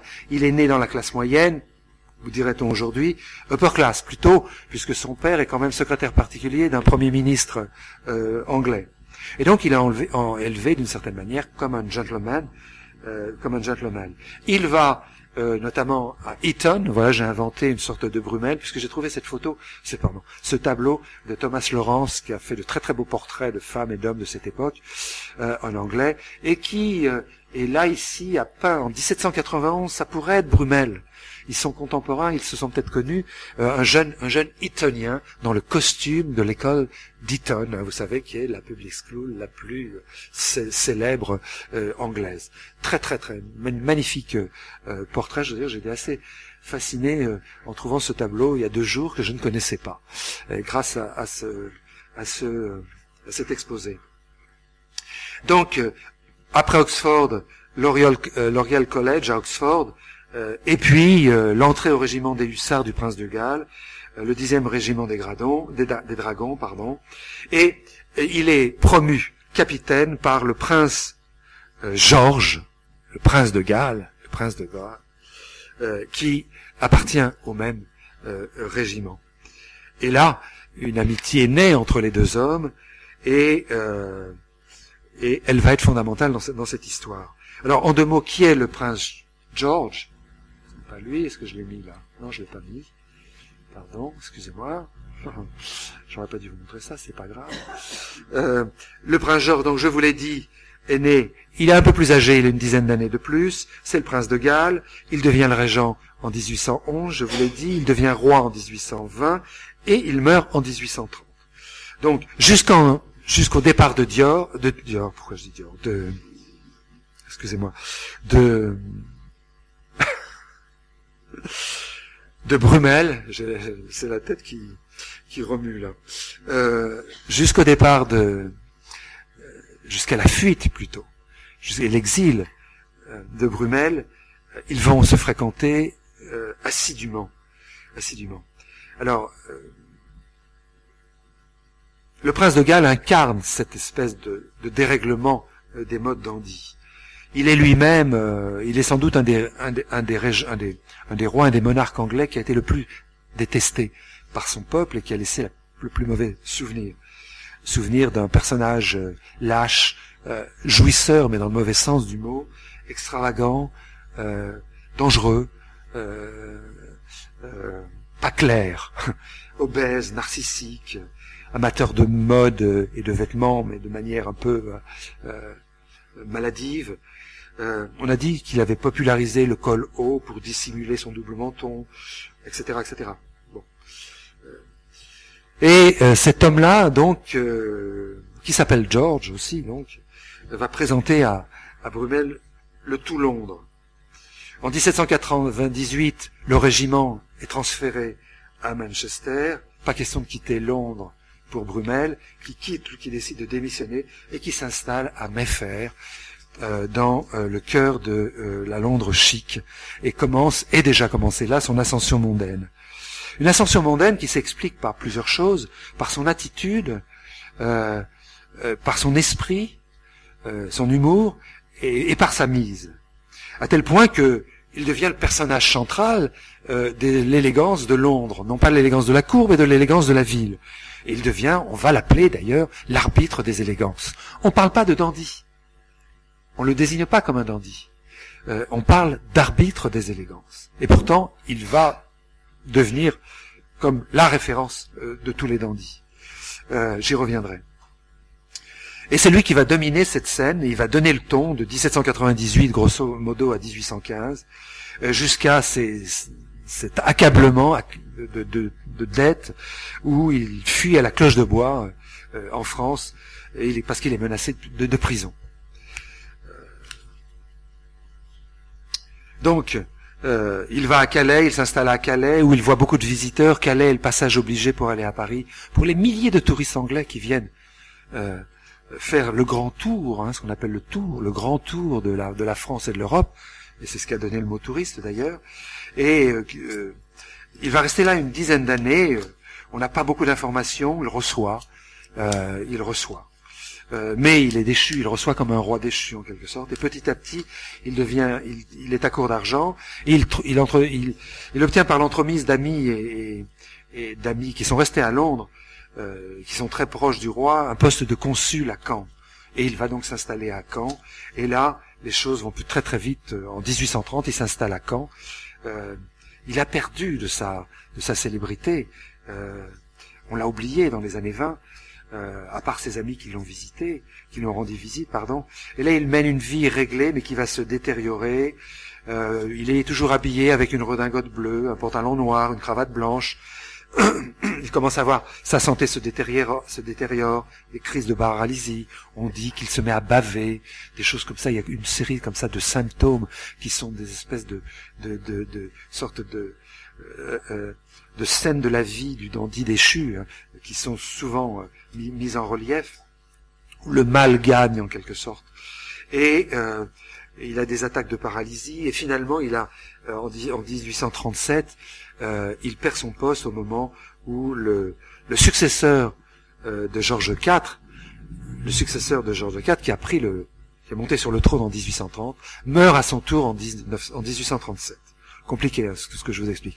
Mais en tout cas, donc et là, à ce moment-là, il perd son poste. Alors la légende ou une histoire, tout ça a besoin de vérifier. La légende veut que, en fait, il aurait écrit lui-même euh, à la cour.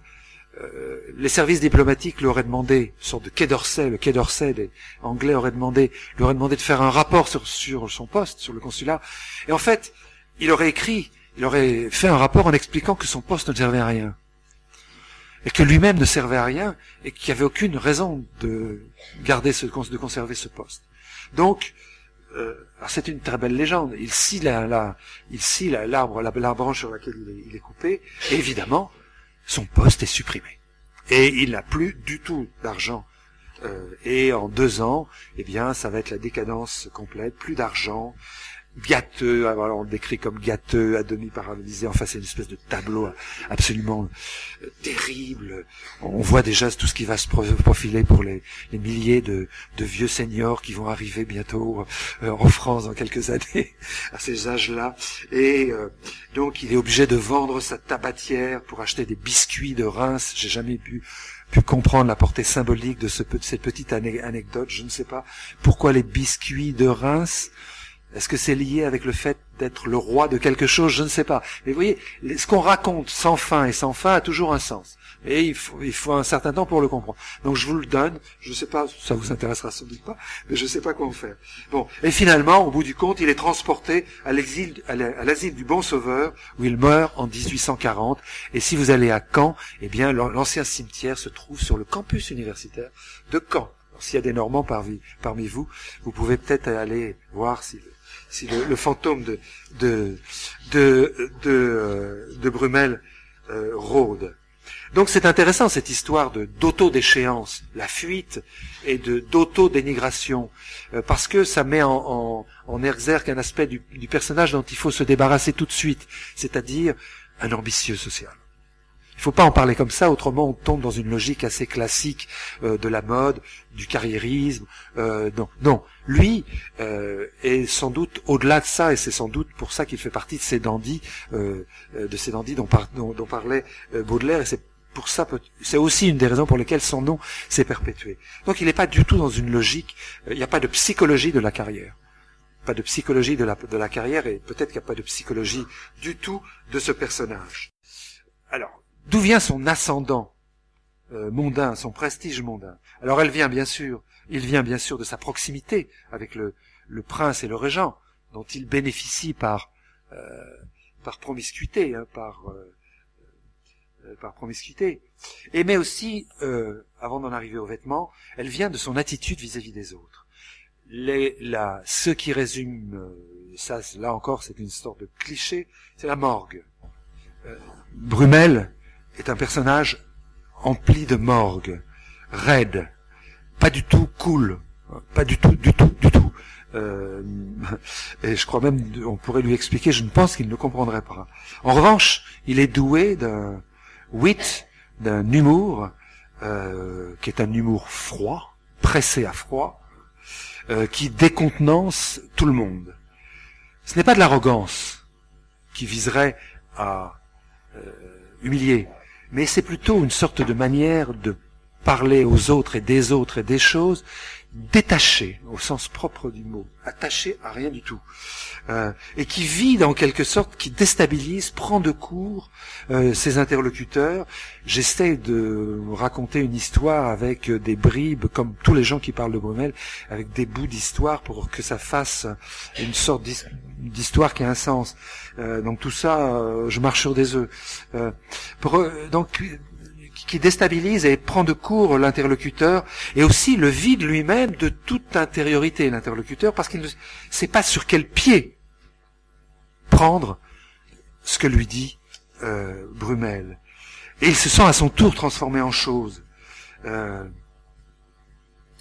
en dehors de tous les codes, les, codes mondains, et il y a une sorte de, de dénuement en quelque sorte euh, qui atteint, qui touche les, euh, les gens quand euh, Brumel leur parle. Alors on appelle ça de la grossièreté puisque ça ne respecte pas les codes, on appelle ça de l'outrance, et les dandys précédents, dont je vous ai parlé, mais qui viennent presque en même temps et après Brumel, pratiqueront aussi l'outrance, la, grossièreté de la même manière. Mais eux euh, obéiront à un régime de l'excès dans cette manière d'être, alors que euh, euh, Brumel adopte un régime de l'économie, du moindre, euh, de la raréfaction et finalement de ce qu'on appelle le bon mot, euh, une sorte de scud euh, du, langage, des petites phrases très brèves, très, saillantes, qui seront d'ailleurs rassemblées euh, par à la fin des années 20, qu'on appelle ça les, les, les et qui sont une sorte de les citations, euh, un petit guide des, des citations, des, bons, des bons mots, des mots, ce ne sont pas des bons mots, ce sont des mots terribles euh, de, euh, de Brumel, qui sont un peu comme, comme des, euh, des devises en quelque sorte du personnage. Alors il y en a plein, plein, plein. Elles on ne sait pas si elles sont vraies, on ne sait pas si elles sont fausses. Elles circulent d'un texte à l'autre en changeant de forme. Alors par exemple, je vais vous en donner deux, trois simplement.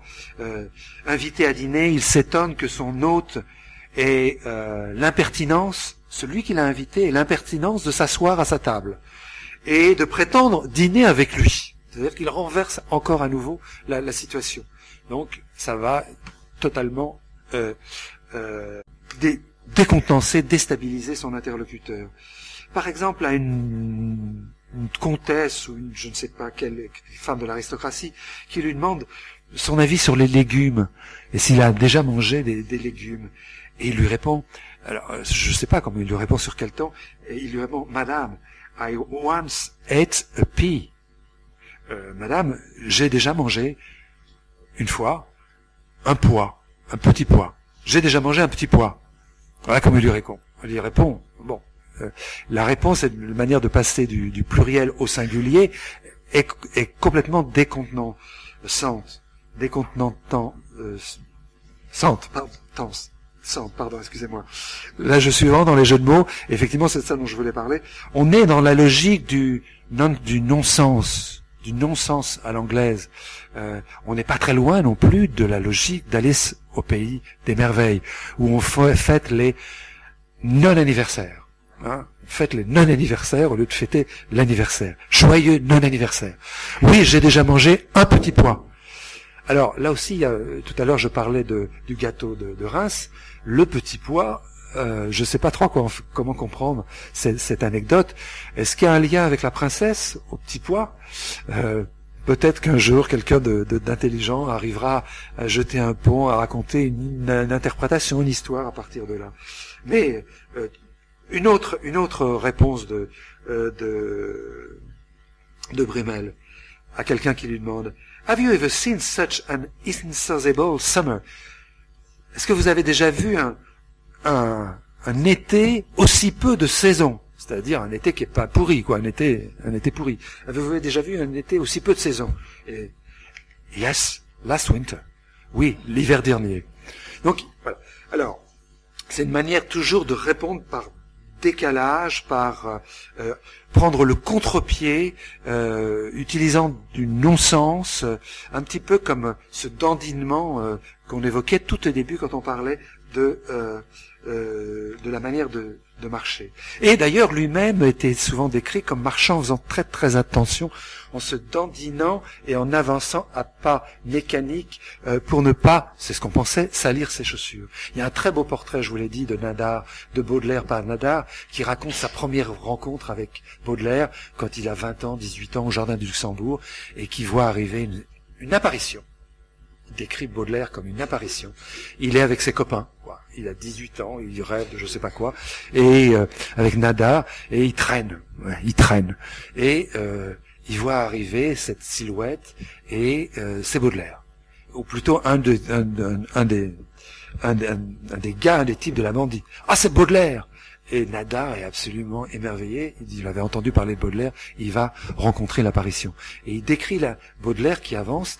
Et il le décrit précisément. Il décrit cette, la manière mécanique de, comme une sorte de pantin qu'a Baudelaire de marcher, comme s'il évitait de marcher sur des œufs, hein, ou il, a cette image, il dit comme une araignée qui se déplace en décomposant euh, ses articulations sur le euh, sur la toile. Donc il y a aussi là encore encore cette idée de, de, mécanique, de pantin mécanique euh, qui est liée à, au fait que le dandy n'est pas tout à fait un être humain, qui serait plutôt une chose. Donc autre réponse, autre réponse. Quand je dis qu'il prend les choses, on ne sait jamais sur quel pied danser avec lui, ni sur quelle jambe danser avec lui. Après un voyage dans la région des, des lacs, on lui demande quel lac. Non, c'est pas c'est pas cette anecdote, c'est une autre anecdote. Enfin celle-là. On lui demande quel lac il a préféré au cours de son voyage. Il est allé visiter. Alors quel lac vous avez préféré?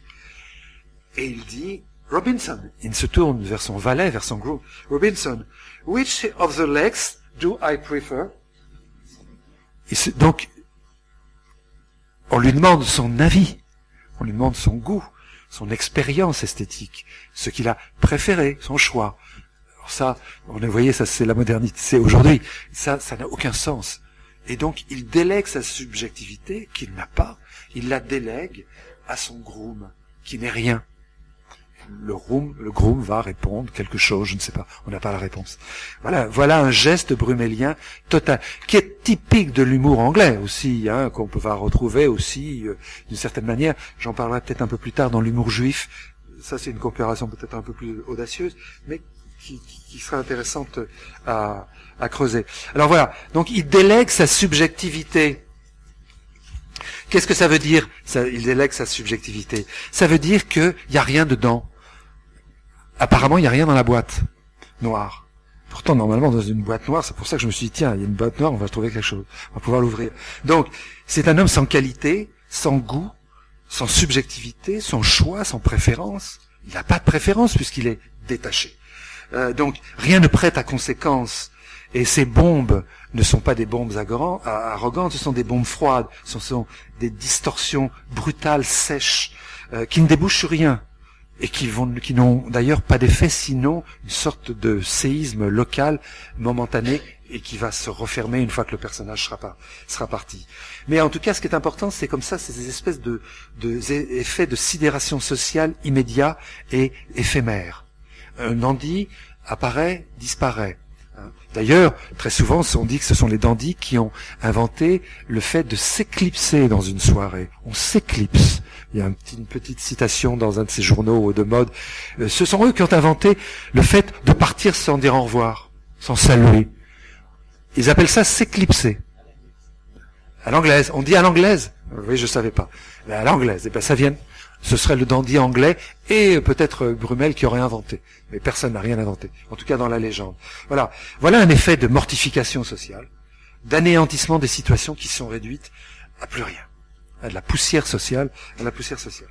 Alors, euh, le fait, le fait qu'il soit euh, un homme sans qualité euh, explique aussi son, son, son apathie. Hein. Le fait qu'il soit blasé. Hein, quand, on dit qu'un dandy est toujours un peu blasé, euh, Jacques Dutronc, Gainsbourg, on a quantité de blasés à la française. Je parlais de Benjamin Violet, mais Violet, il a un peu changé quand même. Mais euh, non, Julien Doré, non, il n'est pas blasé, Julien Doré. Non, vous savez pas? Julien Doré. Euh, bon, c'est pas grave. Euh... Bon, alors ce flegme, c'est, le, fait d'être blasé, c'est une autre formulation aussi du flegme, c'est-à-dire d'avoir une, espèce de, d'accueillir les événements comme si c'était précisément des non-événements. Et on accueille le paysage comme un non-paysage, le lac comme un non-lac, peu importe lequel finalement est le mieux. On ne sait pas ce que ça veut dire est le mieux. Ce sont des échafaudages, hein, ce, que, je raconte. Alors, euh, le dandy étonne, surprend, méduse, hein, c'est bien ça, une méduse, il pétrifie. Et il disait euh, à... Alors ça, c'est quelque chose, c'est un propos qui est vraiment rapporté par Lady Stanhope. Lady Stanhope, c'est une femme assez extraordinaire, une anglaise, qui allait finir euh, sa vie au Moyen-Orient, euh, et qui raconte une conversation avec Brumel, et qui lui disait, c'est ma folie qui fait mon succès si je ne dévisageais pas, alors ça c'est traduit dans un bon français, je ne sais pas comment c'était dit en anglais, si je ne dévisageais pas avec impertinence des duchesses décontenancées, si je ne saluais pas les princes d'un signe de tête désinvolte, on m'oublierait en une semaine. Donc, au centre de ce monde de duchesses, au centre de ce monde de, euh, de ces victimes, il y a le prince de Galles. L'autre Georges, le troisième, le régent, le futur roi. Alors il y a évidemment un face-à-face symbolique entre ce prince des élégances urbaines, citadines, et puis le roi euh, qui trône à la cour, entre celui qui possède le pouvoir mais n'a pas d'aura, on rit de lui, et puis celui qui a de l'aura mais n'a pas de pouvoir, euh, Brumel. Euh, le et Brumel va se mettre à attaquer évidemment le roi. donc Brumel est gros et gras, il le surnomme Big Ben. Et la maîtresse du, du la maîtresse du, euh, du prince de Galles, il la surnomme Benina. Big Ben et Benina. Ça pourrait faire un dessin animé. Euh, il feint d'ignorer que le prince est à côté de lui au moment, lorsqu'ils marchent ensemble, au moment où les troupes saluent le prince. Il feint de l'ignorer comme si le salut s'adressait à lui. Euh, et finalement, ça c'est des histoires, il y a une quantité avec des tas de variations. Et finalement, une autre histoire, euh, il le vide de son statut de prince pour le réduire euh, à sa seule grosse enveloppe et grasse enveloppe euh, chosifiée en quelque sorte, en parlant de lui, en ne s'adressant même plus à lui. Lorsqu'un jour il est présent, invité à un bal où le prince est là, et les choses déjà commencent à tourner au vinaigre entre eux. Ça fait deux ou trois années que le prince lui bas froid à cause de son attitude. Et euh, Brumel s'adresse à ses, à ses hôtes qui l'ont invité, et il leur demande Who is your fat friend Ça veut dire, comment traduire ça? Qui c'est ces espèces de gros là? Je traduirais. Hein qui c'est ce gros que vous avez invité? C'est votre copain ou un truc comme ça, quelque chose comme ça. Je ne sais pas comment on pourrait le traduire. On peut traduire, c'est qui, qui est cet ami à vous qui est gras ou gros? Mais en anglais, en anglais, on voit bien à quel point, euh, à quel point le mot fat euh, euh, est, est, pesant, hein, est pesant et gluant en quelque sorte. Alors, enfin,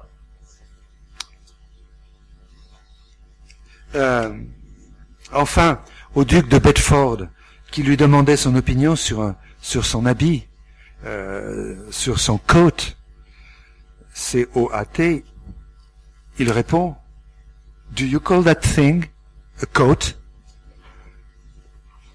Alors c'est difficile à traduire. Vous appelez cette chose un, habit, un vêtement?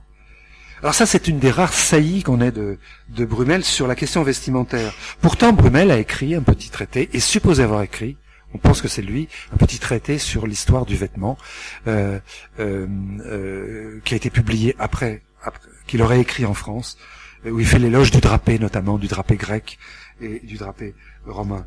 Alors, le fait que le vêtement n'est pas une chose banale est évidemment très très important.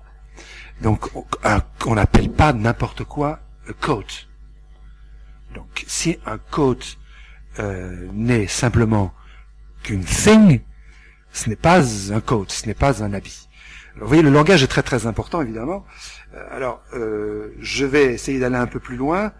Euh, et maintenant, je vais parler de Brumel habillé, puisque c'est finalement c'est sa mise, sa toilette, qui est le troisième pôle de son la fascination euh, qu'il existe, qu'il qu'il exerce. c'est le même principe d'économie qui préside à la vêture de Brumel. Le même principe, je dirais, de rareté. Tous les témoignages, les rumeurs, les légendes vont dans le même sens.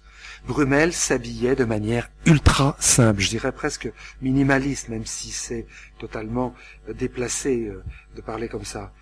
On pourrait résumer sa, toilette d'ailleurs en quelques, phrases, en quelques hardes, euh, qu'on retrouve chez tous les commentateurs. Alors, dans la journée, avec des tas de variations, évidemment dans la journée ou le matin, il est en redingote avec pantalon sur la botte, ou alors en culotte de peau de daim, à botte de revers, un gilet. Le soir, il est en habit bleu avec le gilet bleu, euh, ou alors et le pantalon noir boutonné sur le coup de pied avec des bas de soie.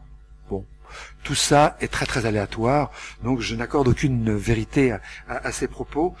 Ces informations ne nous disent rien, ou plutôt elles nous disent précisément ça, ne nous disent rien. Euh, il faut les, respecter. Néanmoins, ce sont des fausses informations, comme les faux dandys étaient des faux, étaient des dandys. Euh, alors, on n'a pas d'archives. Il n'y a pas d'archives du dandisme. Aujourd'hui, l'histoire de la mode, quoique c'est pas sûr, va, sera facilitée dans le futur parce qu'il y a les marques, parce qu'il y a des archives, parce qu'il y a énormément de documentation qui nous ensevelissent d'ailleurs déjà. Euh, mais on n'a pas d'archive de quelque chose qui s'appellerait le dandy. Ça n'existe pas. Ou le dandisme, ça n'existe pas. Ou même un article dandy, ça n'existe nulle part. Donc on ne sait pas à quoi se référer. Euh, les archives sont à l'extérieur du dandy. Elles sont hors de lui, elles sont dans son avenir en quelque sorte, dans tout ce qui a été écrit autour de lui, dessiné autour de lui, et des autres cercles qui se sont euh, développés euh, en, en, en, circonférence autour de son, autour de la boîte noire. Elles sont à l'extérieur, et c'est cette nébuleuse qui, qui l'accompagne et qui la font exister d'ailleurs, parce qu'autrement on n'aurait rien à se mettre sous la dent. Et heureusement, c'est ce qui fait que je, peux me permettre d'être aussi long. Alors, et la fiction s'effondrerait faute de signes, visibles. Alors, j'ai dit que euh, on dit ah oui Dandy c'est le père des Brumel, c'est le c'est le père des Dandy. Alors il y a aussi là aussi chez les commentateurs quantité d'hésitation, de tergiversation, de conflits d'interprétation euh, qui accompagnent le grand silence à part ce, bouquet de citations, le grand silence de, Brumel lui-même, et je dirais le grand silence de son vêtement lui-même, le grand silence du vêtement euh, euh Brumel, brumelien. Euh, on pourrait appliquer aux vêtements de Brumel ce que un merveilleux écrivain euh, anglais qui s'appelle William Hazlitt, qui était un commentateur très très drôle et très méchant euh, de cette époque-là, euh, qui est très connu en Angleterre, totalement inconnu en France, qui s'appelle William Hazlitt, H-A-Z-L-I-D-T, et qui a écrit mm, toutes sortes de chroniques sur la vie et les mœurs de son temps. On pourrait appliquer ce que dit Hazlitt à propos de, de Brumel, de son langage et de sa manière de parler, et surtout de son humour. Il disait,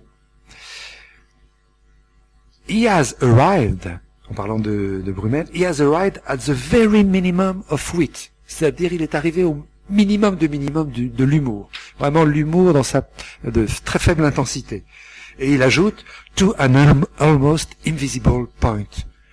Jusqu'à un point où l'humour est presque invisible. Le petit pois, je suis pas sûr qu'elle ait compris, la, la duchesse. Hein. le petit pois. Euh, je suis pas sûr qu'elle ait compris. D'ailleurs, je sais même pas si c'est drôle ou si c'est pas drôle. Est-ce que euh, c'est déstabilisant? Eh bien, ce point invisible, c'est le même que celui qu'on observe avec, avec le avec le vêtement. On pourrait dire que, euh, eh bien, euh, avec le vêtement, on cherche aussi, chez, chez Brumel, on cherche aussi le point invisible. D'ailleurs, un de ses meilleurs amis disait, de toutes mes connaissances, alors de, toutes mes connaissances, euh, c'était lui qui s'habillait le plus discrètement, le plus simplement et avec le moins de prétention. Brumel n'était pas un dandy. Alors bon, voilà vraiment on ne sait plus où on en est. Alors j'aime bien l'expression, j'aime bien l'expression de toutes mes connaissances, il était celui, celui qui s'habillait le moins discrètement, etc., le plus, le plus discrètement, le plus simplement, et avec le moins de prétention, cette idée de prétention dont je vous ai parlé tout à l'heure quand je parlais de l'ambition, de la carrière, etc. La prétention, moi, ça m'a fait tout de suite penser, quand je l'ai vu, au, prétendant. Brumel n'est pas un prétendant. Il ne prétend à rien, et il ne prétend à rien. Et en particulier, il ne prétend pas au trône. Alors, il exerce effectivement une autorité. J'ai parlé d'aura. Mais c'est une, autorité bien, bien curieuse. C'est une autorité sans pouvoir. C'est une autorité sans désir, c'est une autorité, une autorité presque sans jugement et sans présence et sans ambition. Voilà encore quelque chose qui est déconcertant. Alors, un dandy, euh, qu'est-ce qu'on va faire de cette absence d'indices? Pas de photos, peu de tableaux, quelques dessins? Alors, euh, pour remplir ce vide, pour acclimater cette, euh, ce trou noir, cet astre noir, on a parlé, c'est un mot qui revient souvent au, 18, au 19e siècle pour parler des dandys, l'astre noir, eh bien, euh, il n'y a pas d'aspérité. Eh bien, il y a des, accessoires qui sont ces anecdotes. Les anecdotes, ce sont des accessoires de mode pour, pour Brumel. Et elles sont très utiles de, ce, point de vue. Et à partir de ces accessoires, on refabrique quelque chose qui est exceptionnel, on refabrique de l'imaginaire, et on, refabrique quelque chose qu'on va appeler, et là on va remettre en marche la machine d'Andy, en quelque sorte, ce qu'on va appeler des exploits vestimentaires. Il va falloir rassembler quelque chose, ce corps qui, n'existe pas, on va le, le remettre en ordre et raconter des histoires, des exploits vestimentaires qui visent à rendre spectaculaire, par leur radicalité, un mot que j'employais tout à l'heure, cette absence de spectacle chez, chez Brumel. Le fait qu'on ne le remarque presque pas. Alors on nous dit qu'il mettait trois heures pour s'habiller. Bon, à l'époque, euh, à l'époque, euh, à l'époque monarchique, le temps, la cérémonie de l'habillement était longue. Euh, plus on avance dans le temps, et plus on insiste sur cette incroyable durée. Je pense qu'il faut la comprendre en la mettant en rapport avec le stress du temps qui commence à se fabriquer au XIXe siècle.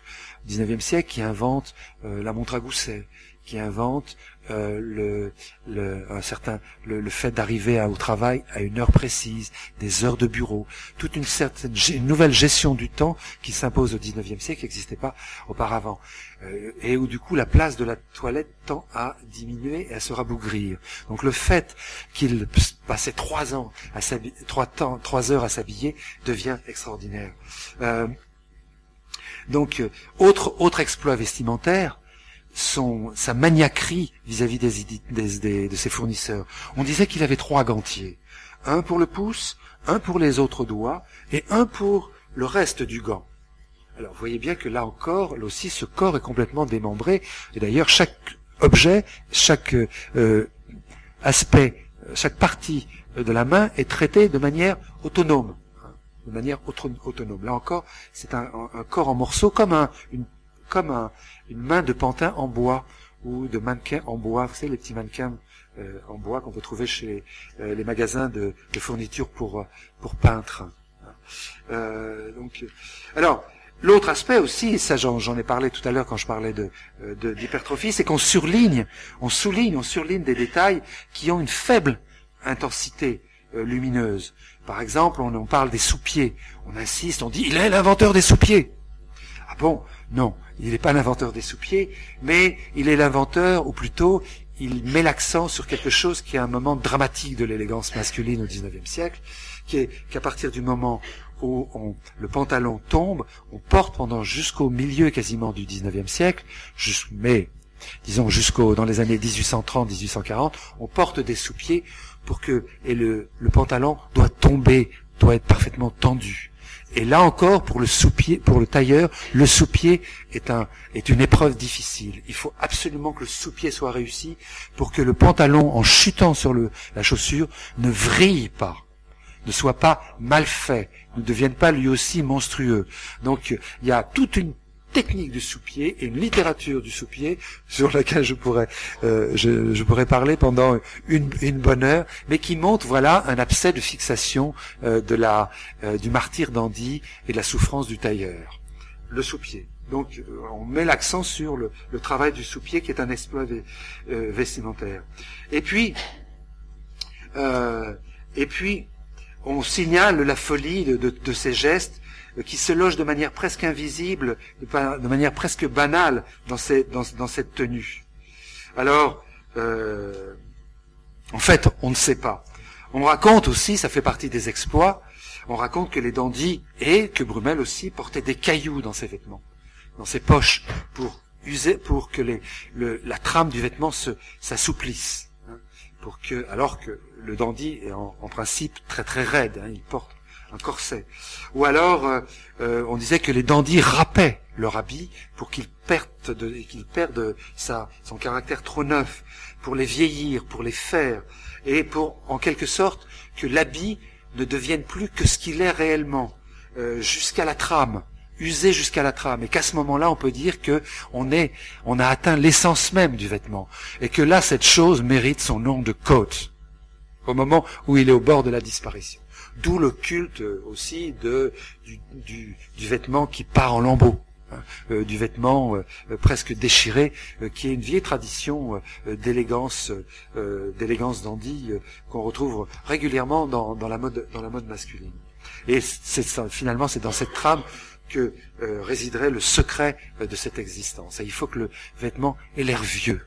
Hein. vous connaissez cette, c'est assez, assez fréquent. Mais le, dandy est sans doute une des origines de ce phénomène. Alors c'est un petit peu comme une geste, une geste de chevalier, hein, euh, une geste de chevalier. Donc euh, on ne peut pas montrer, on ne peut pas montrer le dandy au travail. On a montré des dandys au travail, mais euh, on ne peut pas montrer Brumel au travail. Il n'y a pas de making of de, de, son apparence. Mais par contre, il y a une très belle histoire, une très belle histoire que moi j'ai appelé la parabole de la cravate et du prince. Alors la parabole, la parabole du, du, du prince et de la cravate ou de la cravate et du prince, elle est très simple. C'est plus de quatre minutes.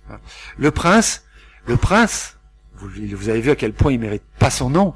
Eh bien, ce prince, ce prince-là est fasciné par Brumel et son aura.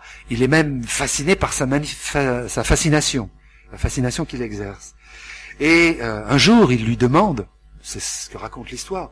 Alors, il lui demande d'assister au moins une fois, et peut-être qu'il a assisté sans doute plusieurs fois, d'assister à l'échafaudage de cette cravate, de cette bande de mousseline, cette bande de mousseline euh, qui constitue les cravates de l'époque, puisque les cravates n'étaient rien à voir avec les cravates d'aujourd'hui, sont des bandes de mousseline qu'on enroulait autour du cou et qu'ensuite on nouait devant.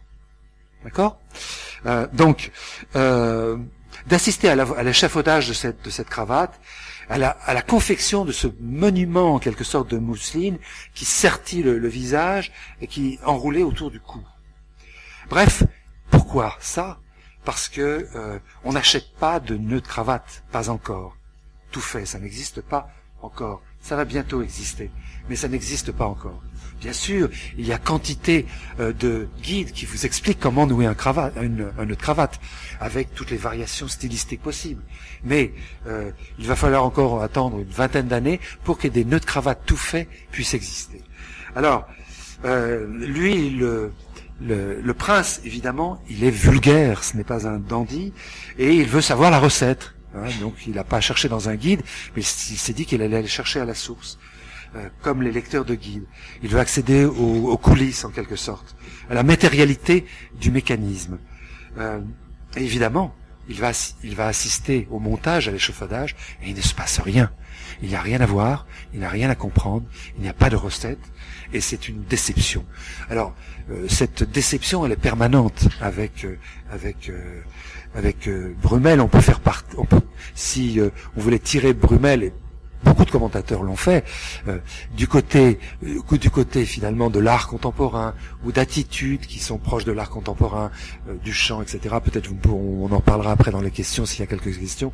Mais il il pratique des attitudes et des manières de faire qui sont, comme on dit aujourd'hui, déceptives.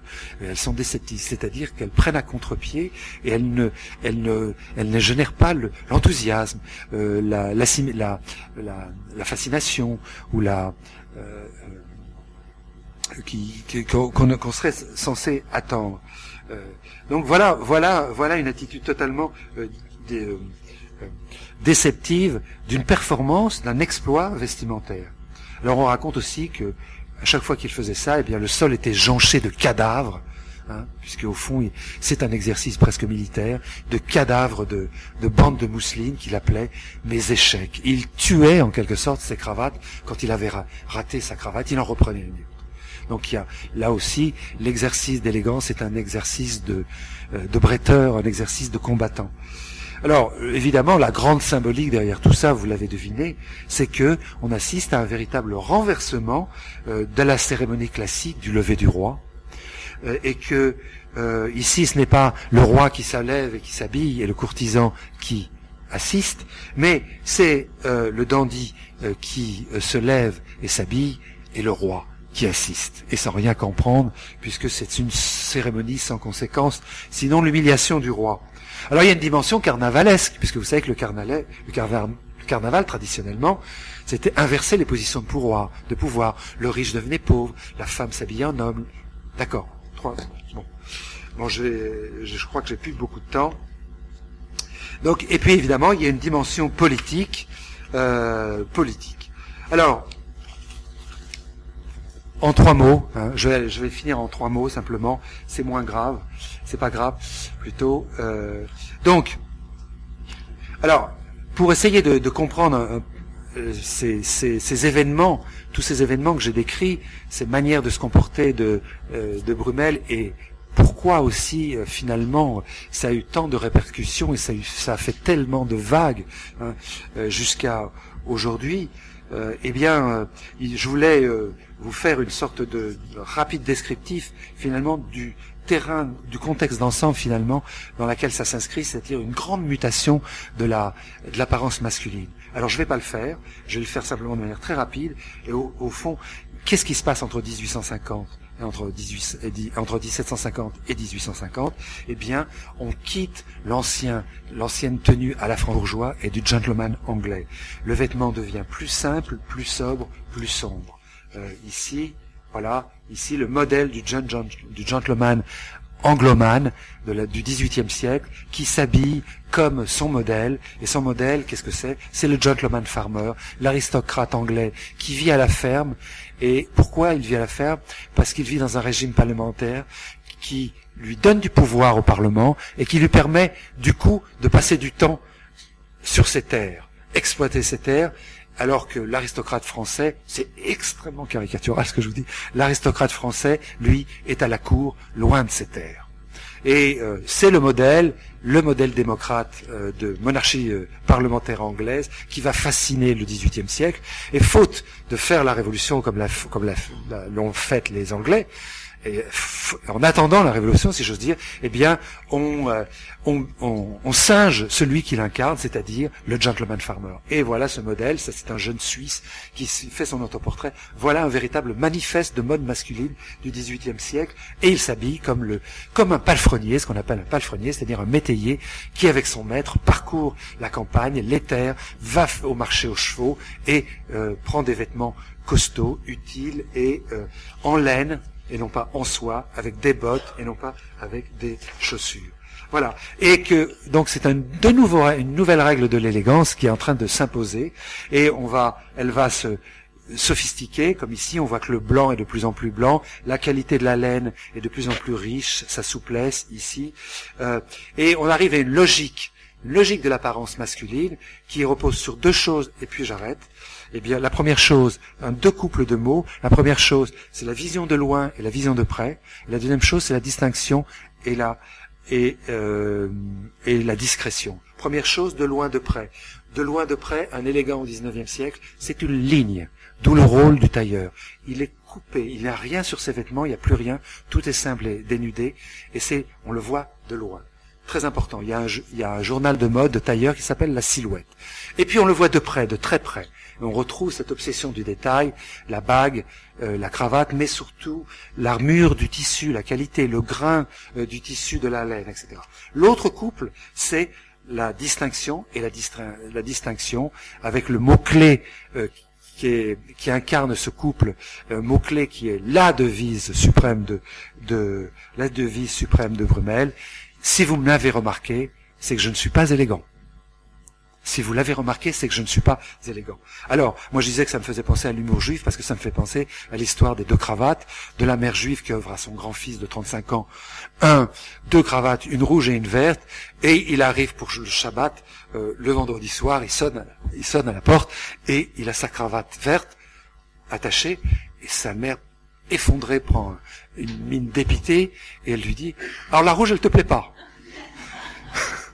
c'est ce qu'on appelle l'alternative impossible sur laquelle ont beaucoup glosé les, les psychanalystes. Si vous l'avez remarqué, c'est que je, ne suis pas élégant. Une alternative impossible.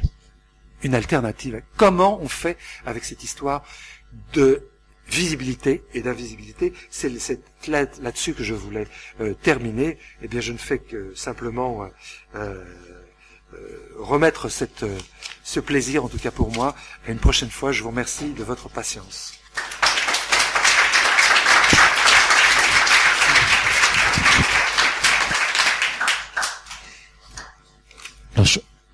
Crois que ça mériterait évidemment euh, encore plus de, loisirs pour en parler euh, plus largement et plus en détail.